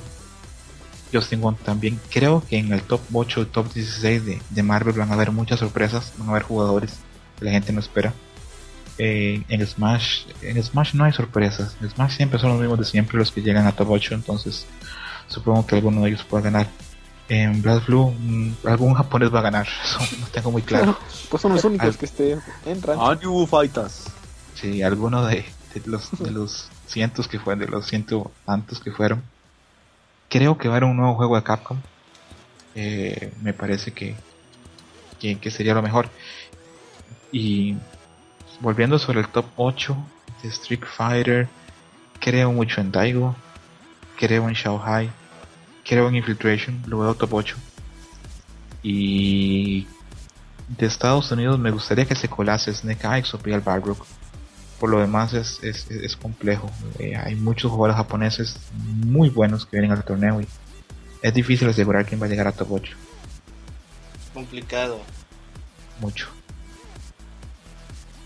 Y bueno, eh, yo, yo creo, o a mí me gustaría mucho que, que ganara Daigo o ganara Saco Street Fighter y por supuesto eh, voy con Justin Wong para, para Marvel vs. Capcom por, por ya lo que ya les he dicho, ¿no? Sus peleas en, en Marvel son divertidísimas y ojalá y que otra vez, que otra vez o esta vez sí le sonría la suerte a- al Justin Wong. Y de Smash, pues ni puta idea quién, quién vaya a quedar. Igual y lo vuelve a ganar Mango, ¿no? Lo ganó el año pasado. Así Sí, es. lo ganó Mango. Que- que lo más terrible de Smash son los nombres de los, de los jugadores, ¿verdad? Es Mango, Human, Human Bomb. Vea, Mango, Wobbles, Hungry Box, Ah, Armada. Mewtwo King, Doctor Pipi. Eh, son unos- Cierto. Hay, son- que se ¿Qué, llama- qué Ay, esos sí. nombres? hay, hay uno que se llama I Ate Your Pie. Sí, sí, o sea, no, no, no tengo muy claro. Eso incluso demuestra la, la, la, la escena de Smash, que es una escena como divertida y de buen humor. A cambio, si, si, si te fijas en los nombres de otros jugadores, este, no sé, son Street Fighter, esas cosas son, son distintos. Infiltration, Snake Eyes. eh, Los hace no como sé. para dar miedo, ¿no? Exactamente. ¿Cómo te tomas en serio a alguien que, bueno, ahora, por ejemplo, que te dicen en el torneo, Robert, ahora vas contra Doctor Pipi? No, en en este caso sería Robert from Duke from Gerudo Valley versus. Dr. Pipi. Sí, eh, terrible Doctor Pipi, no sé. Ay, cabrón. Y pues, ojalá y que yo, eh, yo tengo esperanzas, aunque el torneo esta vez vaya un poquito en decadencia. Ojalá y alguno de los mexicanos pueda meterse y ahí nos dé algo de emociones mínimo en el top 16 y por ahí haya una buena competencia entre los de Café ID y el propio Wu. A ver si, si hay buenos torneos y buenos comebacks en, en, en el buen que, que yo me interesa también Blast Blue. A ver cómo compiten los top japoneses eh, al más alto nivel. Y ojalá ya anuncien Tails en Smash para que el Monchis este, Oh, para que se calle. No, Para que se calle. si, si anuncias en Tails en Smash, al otro día amanece todo el cerro quemado, me imagino. el cerro lo quema el Monchis. Sí, ¿Y sale quién con gana Street. Fighter, Robert? ¿Mande? ¿Quién gana Street Fighter? Espero que Daigo o Sako, güey. Ok. Son buenas opciones los dos. Mm, Espero, güey, ojalá, me gustaría mucho. Y pues, alguna anécdota que nos que nos tengas ahí guardadas, eh, Scroto. Anécdotas de jugadores famosos o personales mías. Se- secretos de maquillaje de Ricky Ortiz. Oye, eh, ¿Ricky Ortiz se va a hacer la jarocha o qué? No, Ricky Ortiz, eh, así como está, creo que está contento. Eh, cada vez más femenino Ricky Ortiz, Sí, ¿verdad? en, Eh, era, en lo que, CEO. era lo que te iba a decir, o sea, si está tomando algún tipo de hormonas y... No, pero Robert, ir a ¿por qué cortar el quieres saber asunto. eso? ¿Eh? ¿Tú por qué quieres saber eso? güey? No, no va a ser el siguiente Cayo Polis. Cuéntanos, Scroto. a ver, anécdotas famosas de jugadores. Bueno, de Ricky Ortiz hablamos ahora, que es el jugador que ha perdido más finales en, en todos los torneos de. La- en anécdotas de Evo eh, es, es importante tener en cuenta que muchas veces las, los- los- las peleas más bravas de Evo se dan en la noche, como el Money Match. Y hay ejemplos de jugadores que han ganado torneos y el dinero que han ganado en el mismo torneo lo han perdido en la noche, jugando el Money Match. Y eso, Eh, bueno, Pinche casino, güey. Es, es, es- es- esas peleas ilegales vía Money Match. Mejor una Salty Betsy ya. Sí, sí. Lo que pasa es que es muy difícil que, que re- renunciar o no aceptar el riesgo de alguien que te dice te reto por, no sé, 500 dólares. Porque si, si te niegas, queda la idea de que desconfías de tu capacidad. Y se pone entredicho. Por ejemplo, si yo fuese un jugador top y me llega a retar otro jugador top y niego la posibilidad, me sentiría mal. Me parece como me quedaría con esa con esa rabia de no poder demostrar que soy mejor. Sí, no, ¿Acepta eso no se rechaza. el duelo o es usted un cobarde? Y- Exactamente. Y, y con el guante blanco. El guante una satisfacción. Incluso pienso que muchas veces en esos en los, en los money match este, no se piensa incluso en el dinero que se está poniendo en riesgo. ¿Tú crees que Eh, no? No, creo que algunos jugadores japoneses incluso han puesto en riesgo hasta el dinero que tienen para regresarse. Sí. Yo creo que primero compran su boleto de regreso, ¿no? Es que los japoneses son muy dados al juego. A apostar. Los asiáticos todos son muy viciosos para el juego. En- entren, entren a cualquier restaurante chino antes de mediodía y casi siempre están jugando Paigo. ¿Qué es eso, güey? Es un tipo de póker japonés, perdón, un tipo de póker, póker chino y lo juegan con dinero y armas y de todo. Y es muy normal que ellos jueguen eso dos o tres horas diarias. Eh, Es como el cubilete, ¿no? Mm, Por ahí. ¿Estás seguro de que no eres japonés, Robert? Mm, que yo sepa, no, güey. Ok. Ah, bueno, con anécdotas de los arcades, tal vez una anécdota propia. Eh, yo hice muchos amigos en, en- en Colombia por medio de los arcades. Y también este, hice enemigos. Muchas veces cuando era niño llegaban y, y si les ganaba alguien más grande me apagaban la máquina. Esa es clásica. ¿En México también pasa? Sí, no, no. En, en todos lados yo creo que... Aquí es más cruel. Aquí, aquí la- lastiman las máquinas para que de tu lado no puedas jugar bien. ¿Las qué? Eh, ¿no, ¿No te has dado cuenta de que a veces en un lado de una máquina no, no sale la, el combo o el poder por, el, por los botones y del otro lado sí? Ajá. Las típicas trampas. Fíjate que yo, yo en mi casa tenía mi- mis propios arcades. Teníamos ahí el, el negocio familiar, güey. Y yo pues las cuidaba mucho tiempo, ¿no? No, no me gustaba que, que no sirvieran, güey, porque pues yo jugaba ahí, ¿no? Entonces a- al primer descompostura de un botón, una palanca, yo mismo las arreglaba, güey, para que las máquinas estuvieran al pedo. Yo sabía la importancia que, que tenía que una palanca y los botones funcionaran de forma correcta para a la hora de jugar, ¿no? Siempre, siempre estuve ahí al pedo. Eh, una anécdota, yo me acuerdo una vez fui a, a un pueblito, güey, yo me acaban de enseñar a jugar Kino Fighters. Yo, yo no jugaba Kino Fighters ni ya ni prácticamente ni ningún juego de pelea.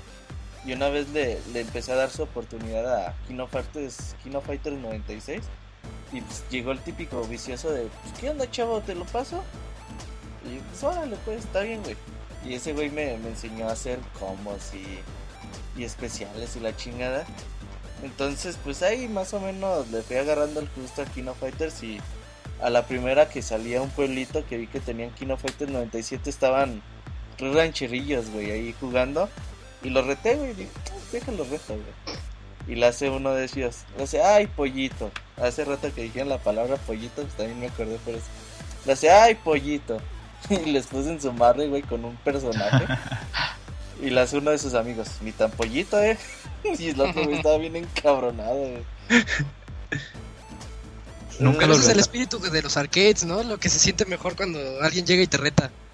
Por, eso yo, por eso yo creo que la escena japonesa es tan fuerte, porque como no juegan tanto en, en consola, tienen que jugar por sus moneditas, por sus yenes. Y si pierdes, tienes que echar la moneda otra vez, entonces la pérdida duele más. Seguramente es por eso. Sí, sí, hay, hay competitividad en eso. A mí muchísimas veces cuando era niño estaba jugando, llegaba alguien mejor y me sacaba la máquina y me daba muchísima rabia. Practicaba pensando en eso siempre. No, yo llegaba con dos pesos a las arcades. Dos pesos me alcanzaban para dos fichas y ya. Te las ganaban en 10 minutos, ya no podías jugar en toda la tarde, güey. E- esos eran días geniales. Eh, Ni hemos tanto, hablado, te agüitabas bien feo, güey. Yo y Robert hemos hablado en- a veces en chat de cómo el, el negocio de las arcades murió. Incluso ahora ustedes ven que hay top players que no saben usar arcade stick, lo que usan son pads como Snake Eyes o Smoke o, O es O no, mesa, co- güey. o, por ejemplo. Ajá. Entonces, eh, Sí, creo no que es un, sim- es un símbolo de los tiempos, ver cómo el arcade murió, que, que ahora usan pad. Sí, qué feo, güey. Y es que no tienen corazón. Yo no puedo jugar con pad. No, pero es que también se ha facilitado mucho en los mismos juegos, ¿eh? Intenta jugar Street Fighter 3 con pad, es muy complicado. Y al revés, el 4 ya, ya es más accesible tanto pa- como pad como con Arcade. stick. Ajá. El 4 tiene como shortcuts, güey, para, para el pad. Exacto, exacto, y se Sí. nota mucho, mucho, Sí. mucho. Tienen unos inputs más sencillos. Por ejemplo, el, un Shoryuken no te no te hace hacer el movimiento completo, con que le hagas dos veces esquinado sale, ¿no, Isaac? Sí, casi casi nada más es abajo, adelante, abajo, adelante, pero ¿cómo, cómo te diré? Sin llegar a completar el- la media luna. Sí, es, es más sencillo. Tengo una pregunta para, para todos que estamos acá antes de que termine el programa. ¿Ustedes creen que Capcom hizo bien hacer Street Fighter 4 mucho más sencillo y más accesible que Street Fighter 3?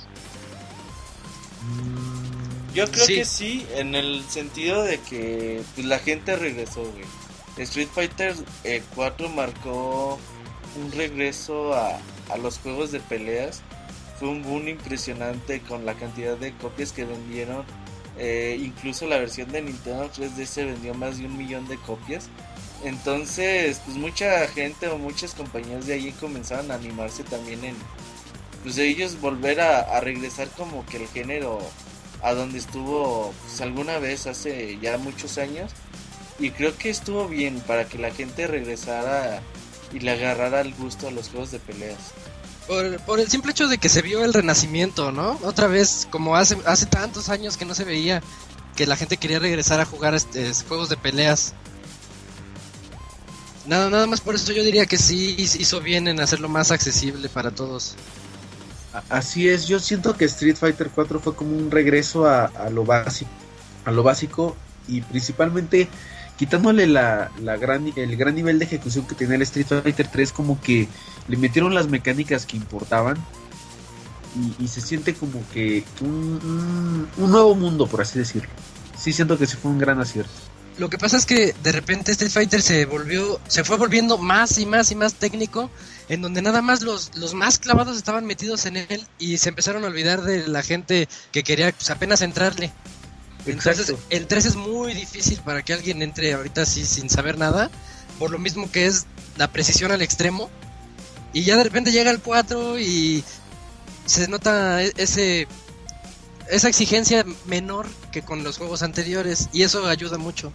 Como Sí, que todo o no, nivel. este, este, como que, que trataron de, este, de abarcar un poco más de este público para que el juego fuera más este, aceptado. Yo creo que, que, que fue básicamente eso. Yo tengo, les voy a dejar con otra duda que siempre he tenido. ¿Ustedes no creen que el, el Focus Attack es una respuesta a que la gente puede hacer los parries que hacía Daigo o otros grandes jugadores de una forma más fácil? No, Yo odio los Focus Attack. Yo, Yo- la neta yo no también. les hallo sentido. No, yo soy Sí, fanático de los Focus Attack. Lo- le- siento- Les hallo sentido en el para los cancels, güey. exacto. Pero para así de que dame un putazo y yo te lo regreso, no, no me gusta, güey. Siento que eso fue que bueno, lo que estamos hablando ahora, que Street Fighter 3 es, es el mejor juego, pero es tan técnico que imposibilita que las demás personas lo puedan jugar y siento que el Focus Attack permite que, que alguna gente reducir la, no sé, el espacio o de dificultad para ya jugar el juego. Pe- Pero es más que nada como que un arma de doble filo porque eh, un focus attack no es totalmente un parry porque está sacrificando HP. Exacto. y si- y, y si con un golpecito que te den te quita toda esa ventaja que tienes por el focus attack. En los cancels, eso sí, como que eso sí, en eso sí beneficia el juego al focus attack. Y más como el red focus que, por ejemplo, teniendo a mi, a mi personaje que es Vega, que puede linkear un red focus a partir de, del Rolling Crystal Flash ya más, más fácil, puede, puedes hacer ya el, puedes usar ultra, puedes usar otro, otro combo de seis golpes. Es más, es, depende cómo lo quieras ver. Pero sí Oye. es. ¿Qué? Pero el Focus Attack en realidad no sacrificas eh, HP, güey. Bueno, Claro, pero sí, cuando recibes el golpe. Se te regresa, pero ¿en cuánto tiempo? Unos lo que cinco, sea, diez güey, pero de segundos, todos modos, o sea, te da la chance, güey, de que realmente pues no te pasó nada, güey. E- e- Es como si usaras el Ultra, el Ultra 2 de Gen, el- las manos locas. Y, y es así de, pues órale, si mi oponente es demasiado sneaky, puede, puede escaparse y puede recuperarse de todo el daño que hizo el Ultra. Hola. Pues sí, güey, o sea, pues tiene ahí su debate, güey, pero para mí Capcom hizo muy bien, güey, y, creo que lo que eh, estamos viendo de incluso el Evo de mañana, güey, mucho también se debe eh, gracias a Street Fighter 4, güey. Sí, Yo espero, ma- espero mañana ver en el Evo este, mucho uso del Red Focus Attack para ver qué tanto limpia o qué tanto rompe las mecánicas. Creo que hay tres personajes, eh, bueno, Katsuya tiene razón, Vega se ve beneficiado, pero creo que hay tres personajes que son súper beneficiados con el Red Focus Attack, que es Jun, Piper y Makoto. No me sorprendería mañana para nada ver a, a- a gente que usa Jun, Viper y Makoto usando Red Focus muchísimo. Sí, yo también eh, espero más o menos lo, lo mismo. Entonces, pues mañana los invitamos al Evo, ¿no, Escroto? Sí, los esperamos a todos. Este, vamos a estar desde, desde la, el mediodía, ¿verdad? Sí, eh, mediodía tiempo, no, desde las 10 de la mañana. las las 10 de la 10. mañana, sí. Ahí van Uh. a empezar con Street Fighter y, y Smash Bros. y algo de Injustice, me parece. Para que ahí estén, igual y mucha gente pues trabaja, va a la escuela, eh, menos Pero- Isaac. Pero cuando Pero- regresan de sus trabajos, les espera la final, las semifinales de Street Fighter que también van a estar muy buenas. Pero así desde Sí. la hora de que lleguen de, de sus deberes, 5 o 6 de la tarde, Sentarse a ver eh, el Evo. sentarse prender la computadora porque eh, muchas veces la experiencia del Evo, aparte de, de ver los streams, es estar ahí atento con los otros streams y estar atento ahí con, con la gente en el chat se hace eh, muy divertido todo, todo lo que va sucediendo. Y es bonito compartir ahí con, con todos ustedes este fin de semana que, que se hace bastante bueno.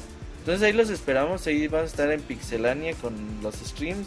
Todos los streams al mismo tipo los pueden ver. Pueden ver un el más grande el que ustedes quieran. Pueden ahí chatear, pueden ver los horarios. Vamos a estar ahí compartiendo todo. Entonces los esperamos. Ojalá y lo disfruten y que sea un buen torneo. Y comparto lo que dices. Voy a responder un par de cosas que preguntaron en el chat. Eh, me pregunta Salvador Camuy que qué opino del trabajo de Markman, el dueño de, bueno, el, el presidente de, de Mad Catz. Creo que es sumamente importante. Él da sponsor y patrocinio a muchísimos torneos. Es un impulsor también de la comunidad de Taking. Y me parece que tal vez sea una de las personas que más contribuye a la FGC.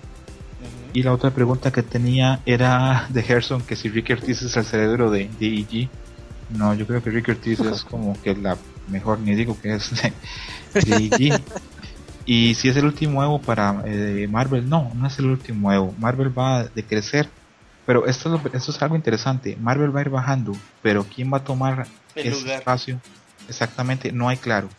Smash. Si, si Capcom anuncia este domingo un Capcom All Star, sabemos que ahí va a ser público. Pero de momento no sabemos a dónde va a ir.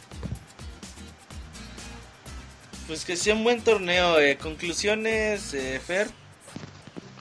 Pues que va a ser un excelente este torneo, que no se lo deben de, de perder porque para los que le gustan ese tipo de este de, de, género van a aprender mucho. Van a, bueno, yo espero ver combos nuevos, espero ver a, caras nuevas pues, este, pues enfrentando a top players para ver cómo este, funciona eso, ¿no? Yo tengo muchas, bueno, eh, estoy muy muy este, pues, emocionado con lo que se elevó todos los, los años siempre hay cosas nuevas, ex- experiencias nuevas. Entonces pues, yo tengo muchas este, pues, esperanzas. Eh, Katsu. Pues esperemos que este Evo sea de lo mejor. Yo, yo quiero ver a esos mexicanos triunfar, la verdad. Quiero ver anuncios que realmente impacten en la, en la comunidad. Quiero ver juegos, quiero ver lo que Capcom me presentó en el E3 porque me, me impresionó no ver nada concreto en juegos de peleas. Quiero ver mm, mucho, mucho hype, mucho reset bracket si se puede y sobre todo mucho deportivismo de parte de los competidores. Isaac. Pues yo también ando emocionadísimo por el Evo, va a estar, va a estar bueno, sí, hay demasiada competencia en todos los ámbitos. El simple hecho de que ninguno de nosotros coincidió en sus pronósticos muestra que cada quien tiene ahí a, ¿Cómo a no, quién le güey? va. Sí, Eh. Katsu y Fer, Ah, cierto. Bueno, es que ahí Fer tiene ahí. una relación medio rara raras. con el Katsu, ¿no? Le manda videos y todo el pedo. Oh, que la canción. Pero bueno, cada quien dio, dio una opinión diferente, mínimo del top 8, tal vez no del campeón, pero del top 8. Este, entonces esperamos que haya demasiada competencia, van a haber unas peleas muy reñidas, muy buenas. Y como dice Katsu, pues, ¿por qué no apoyar a los mexicanos? Es- Esperemos que lleguen lejos. Escroto, Espero de Evo, espero muchísimo nivel, espero, esto no lo, no lo ha dicho ninguno de ustedes, pero espero mucho orden en los torneos, este, a veces hay mucho desorden, hay eh, atrasos de horarios y malos streams y problemas de eso.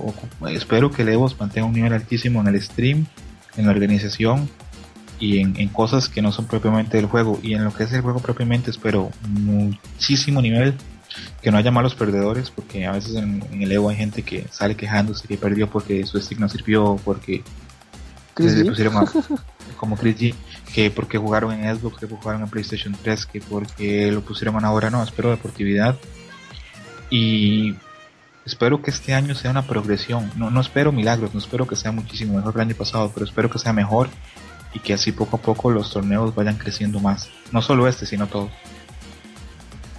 Ojalá y, y, sea un buen torneo, que, que estemos todavía después de, de que termine el Evo, esperando 5 o 10 momentos eh, que suelen eh, hacer en video y, y verlos otra vez y emocionarnos.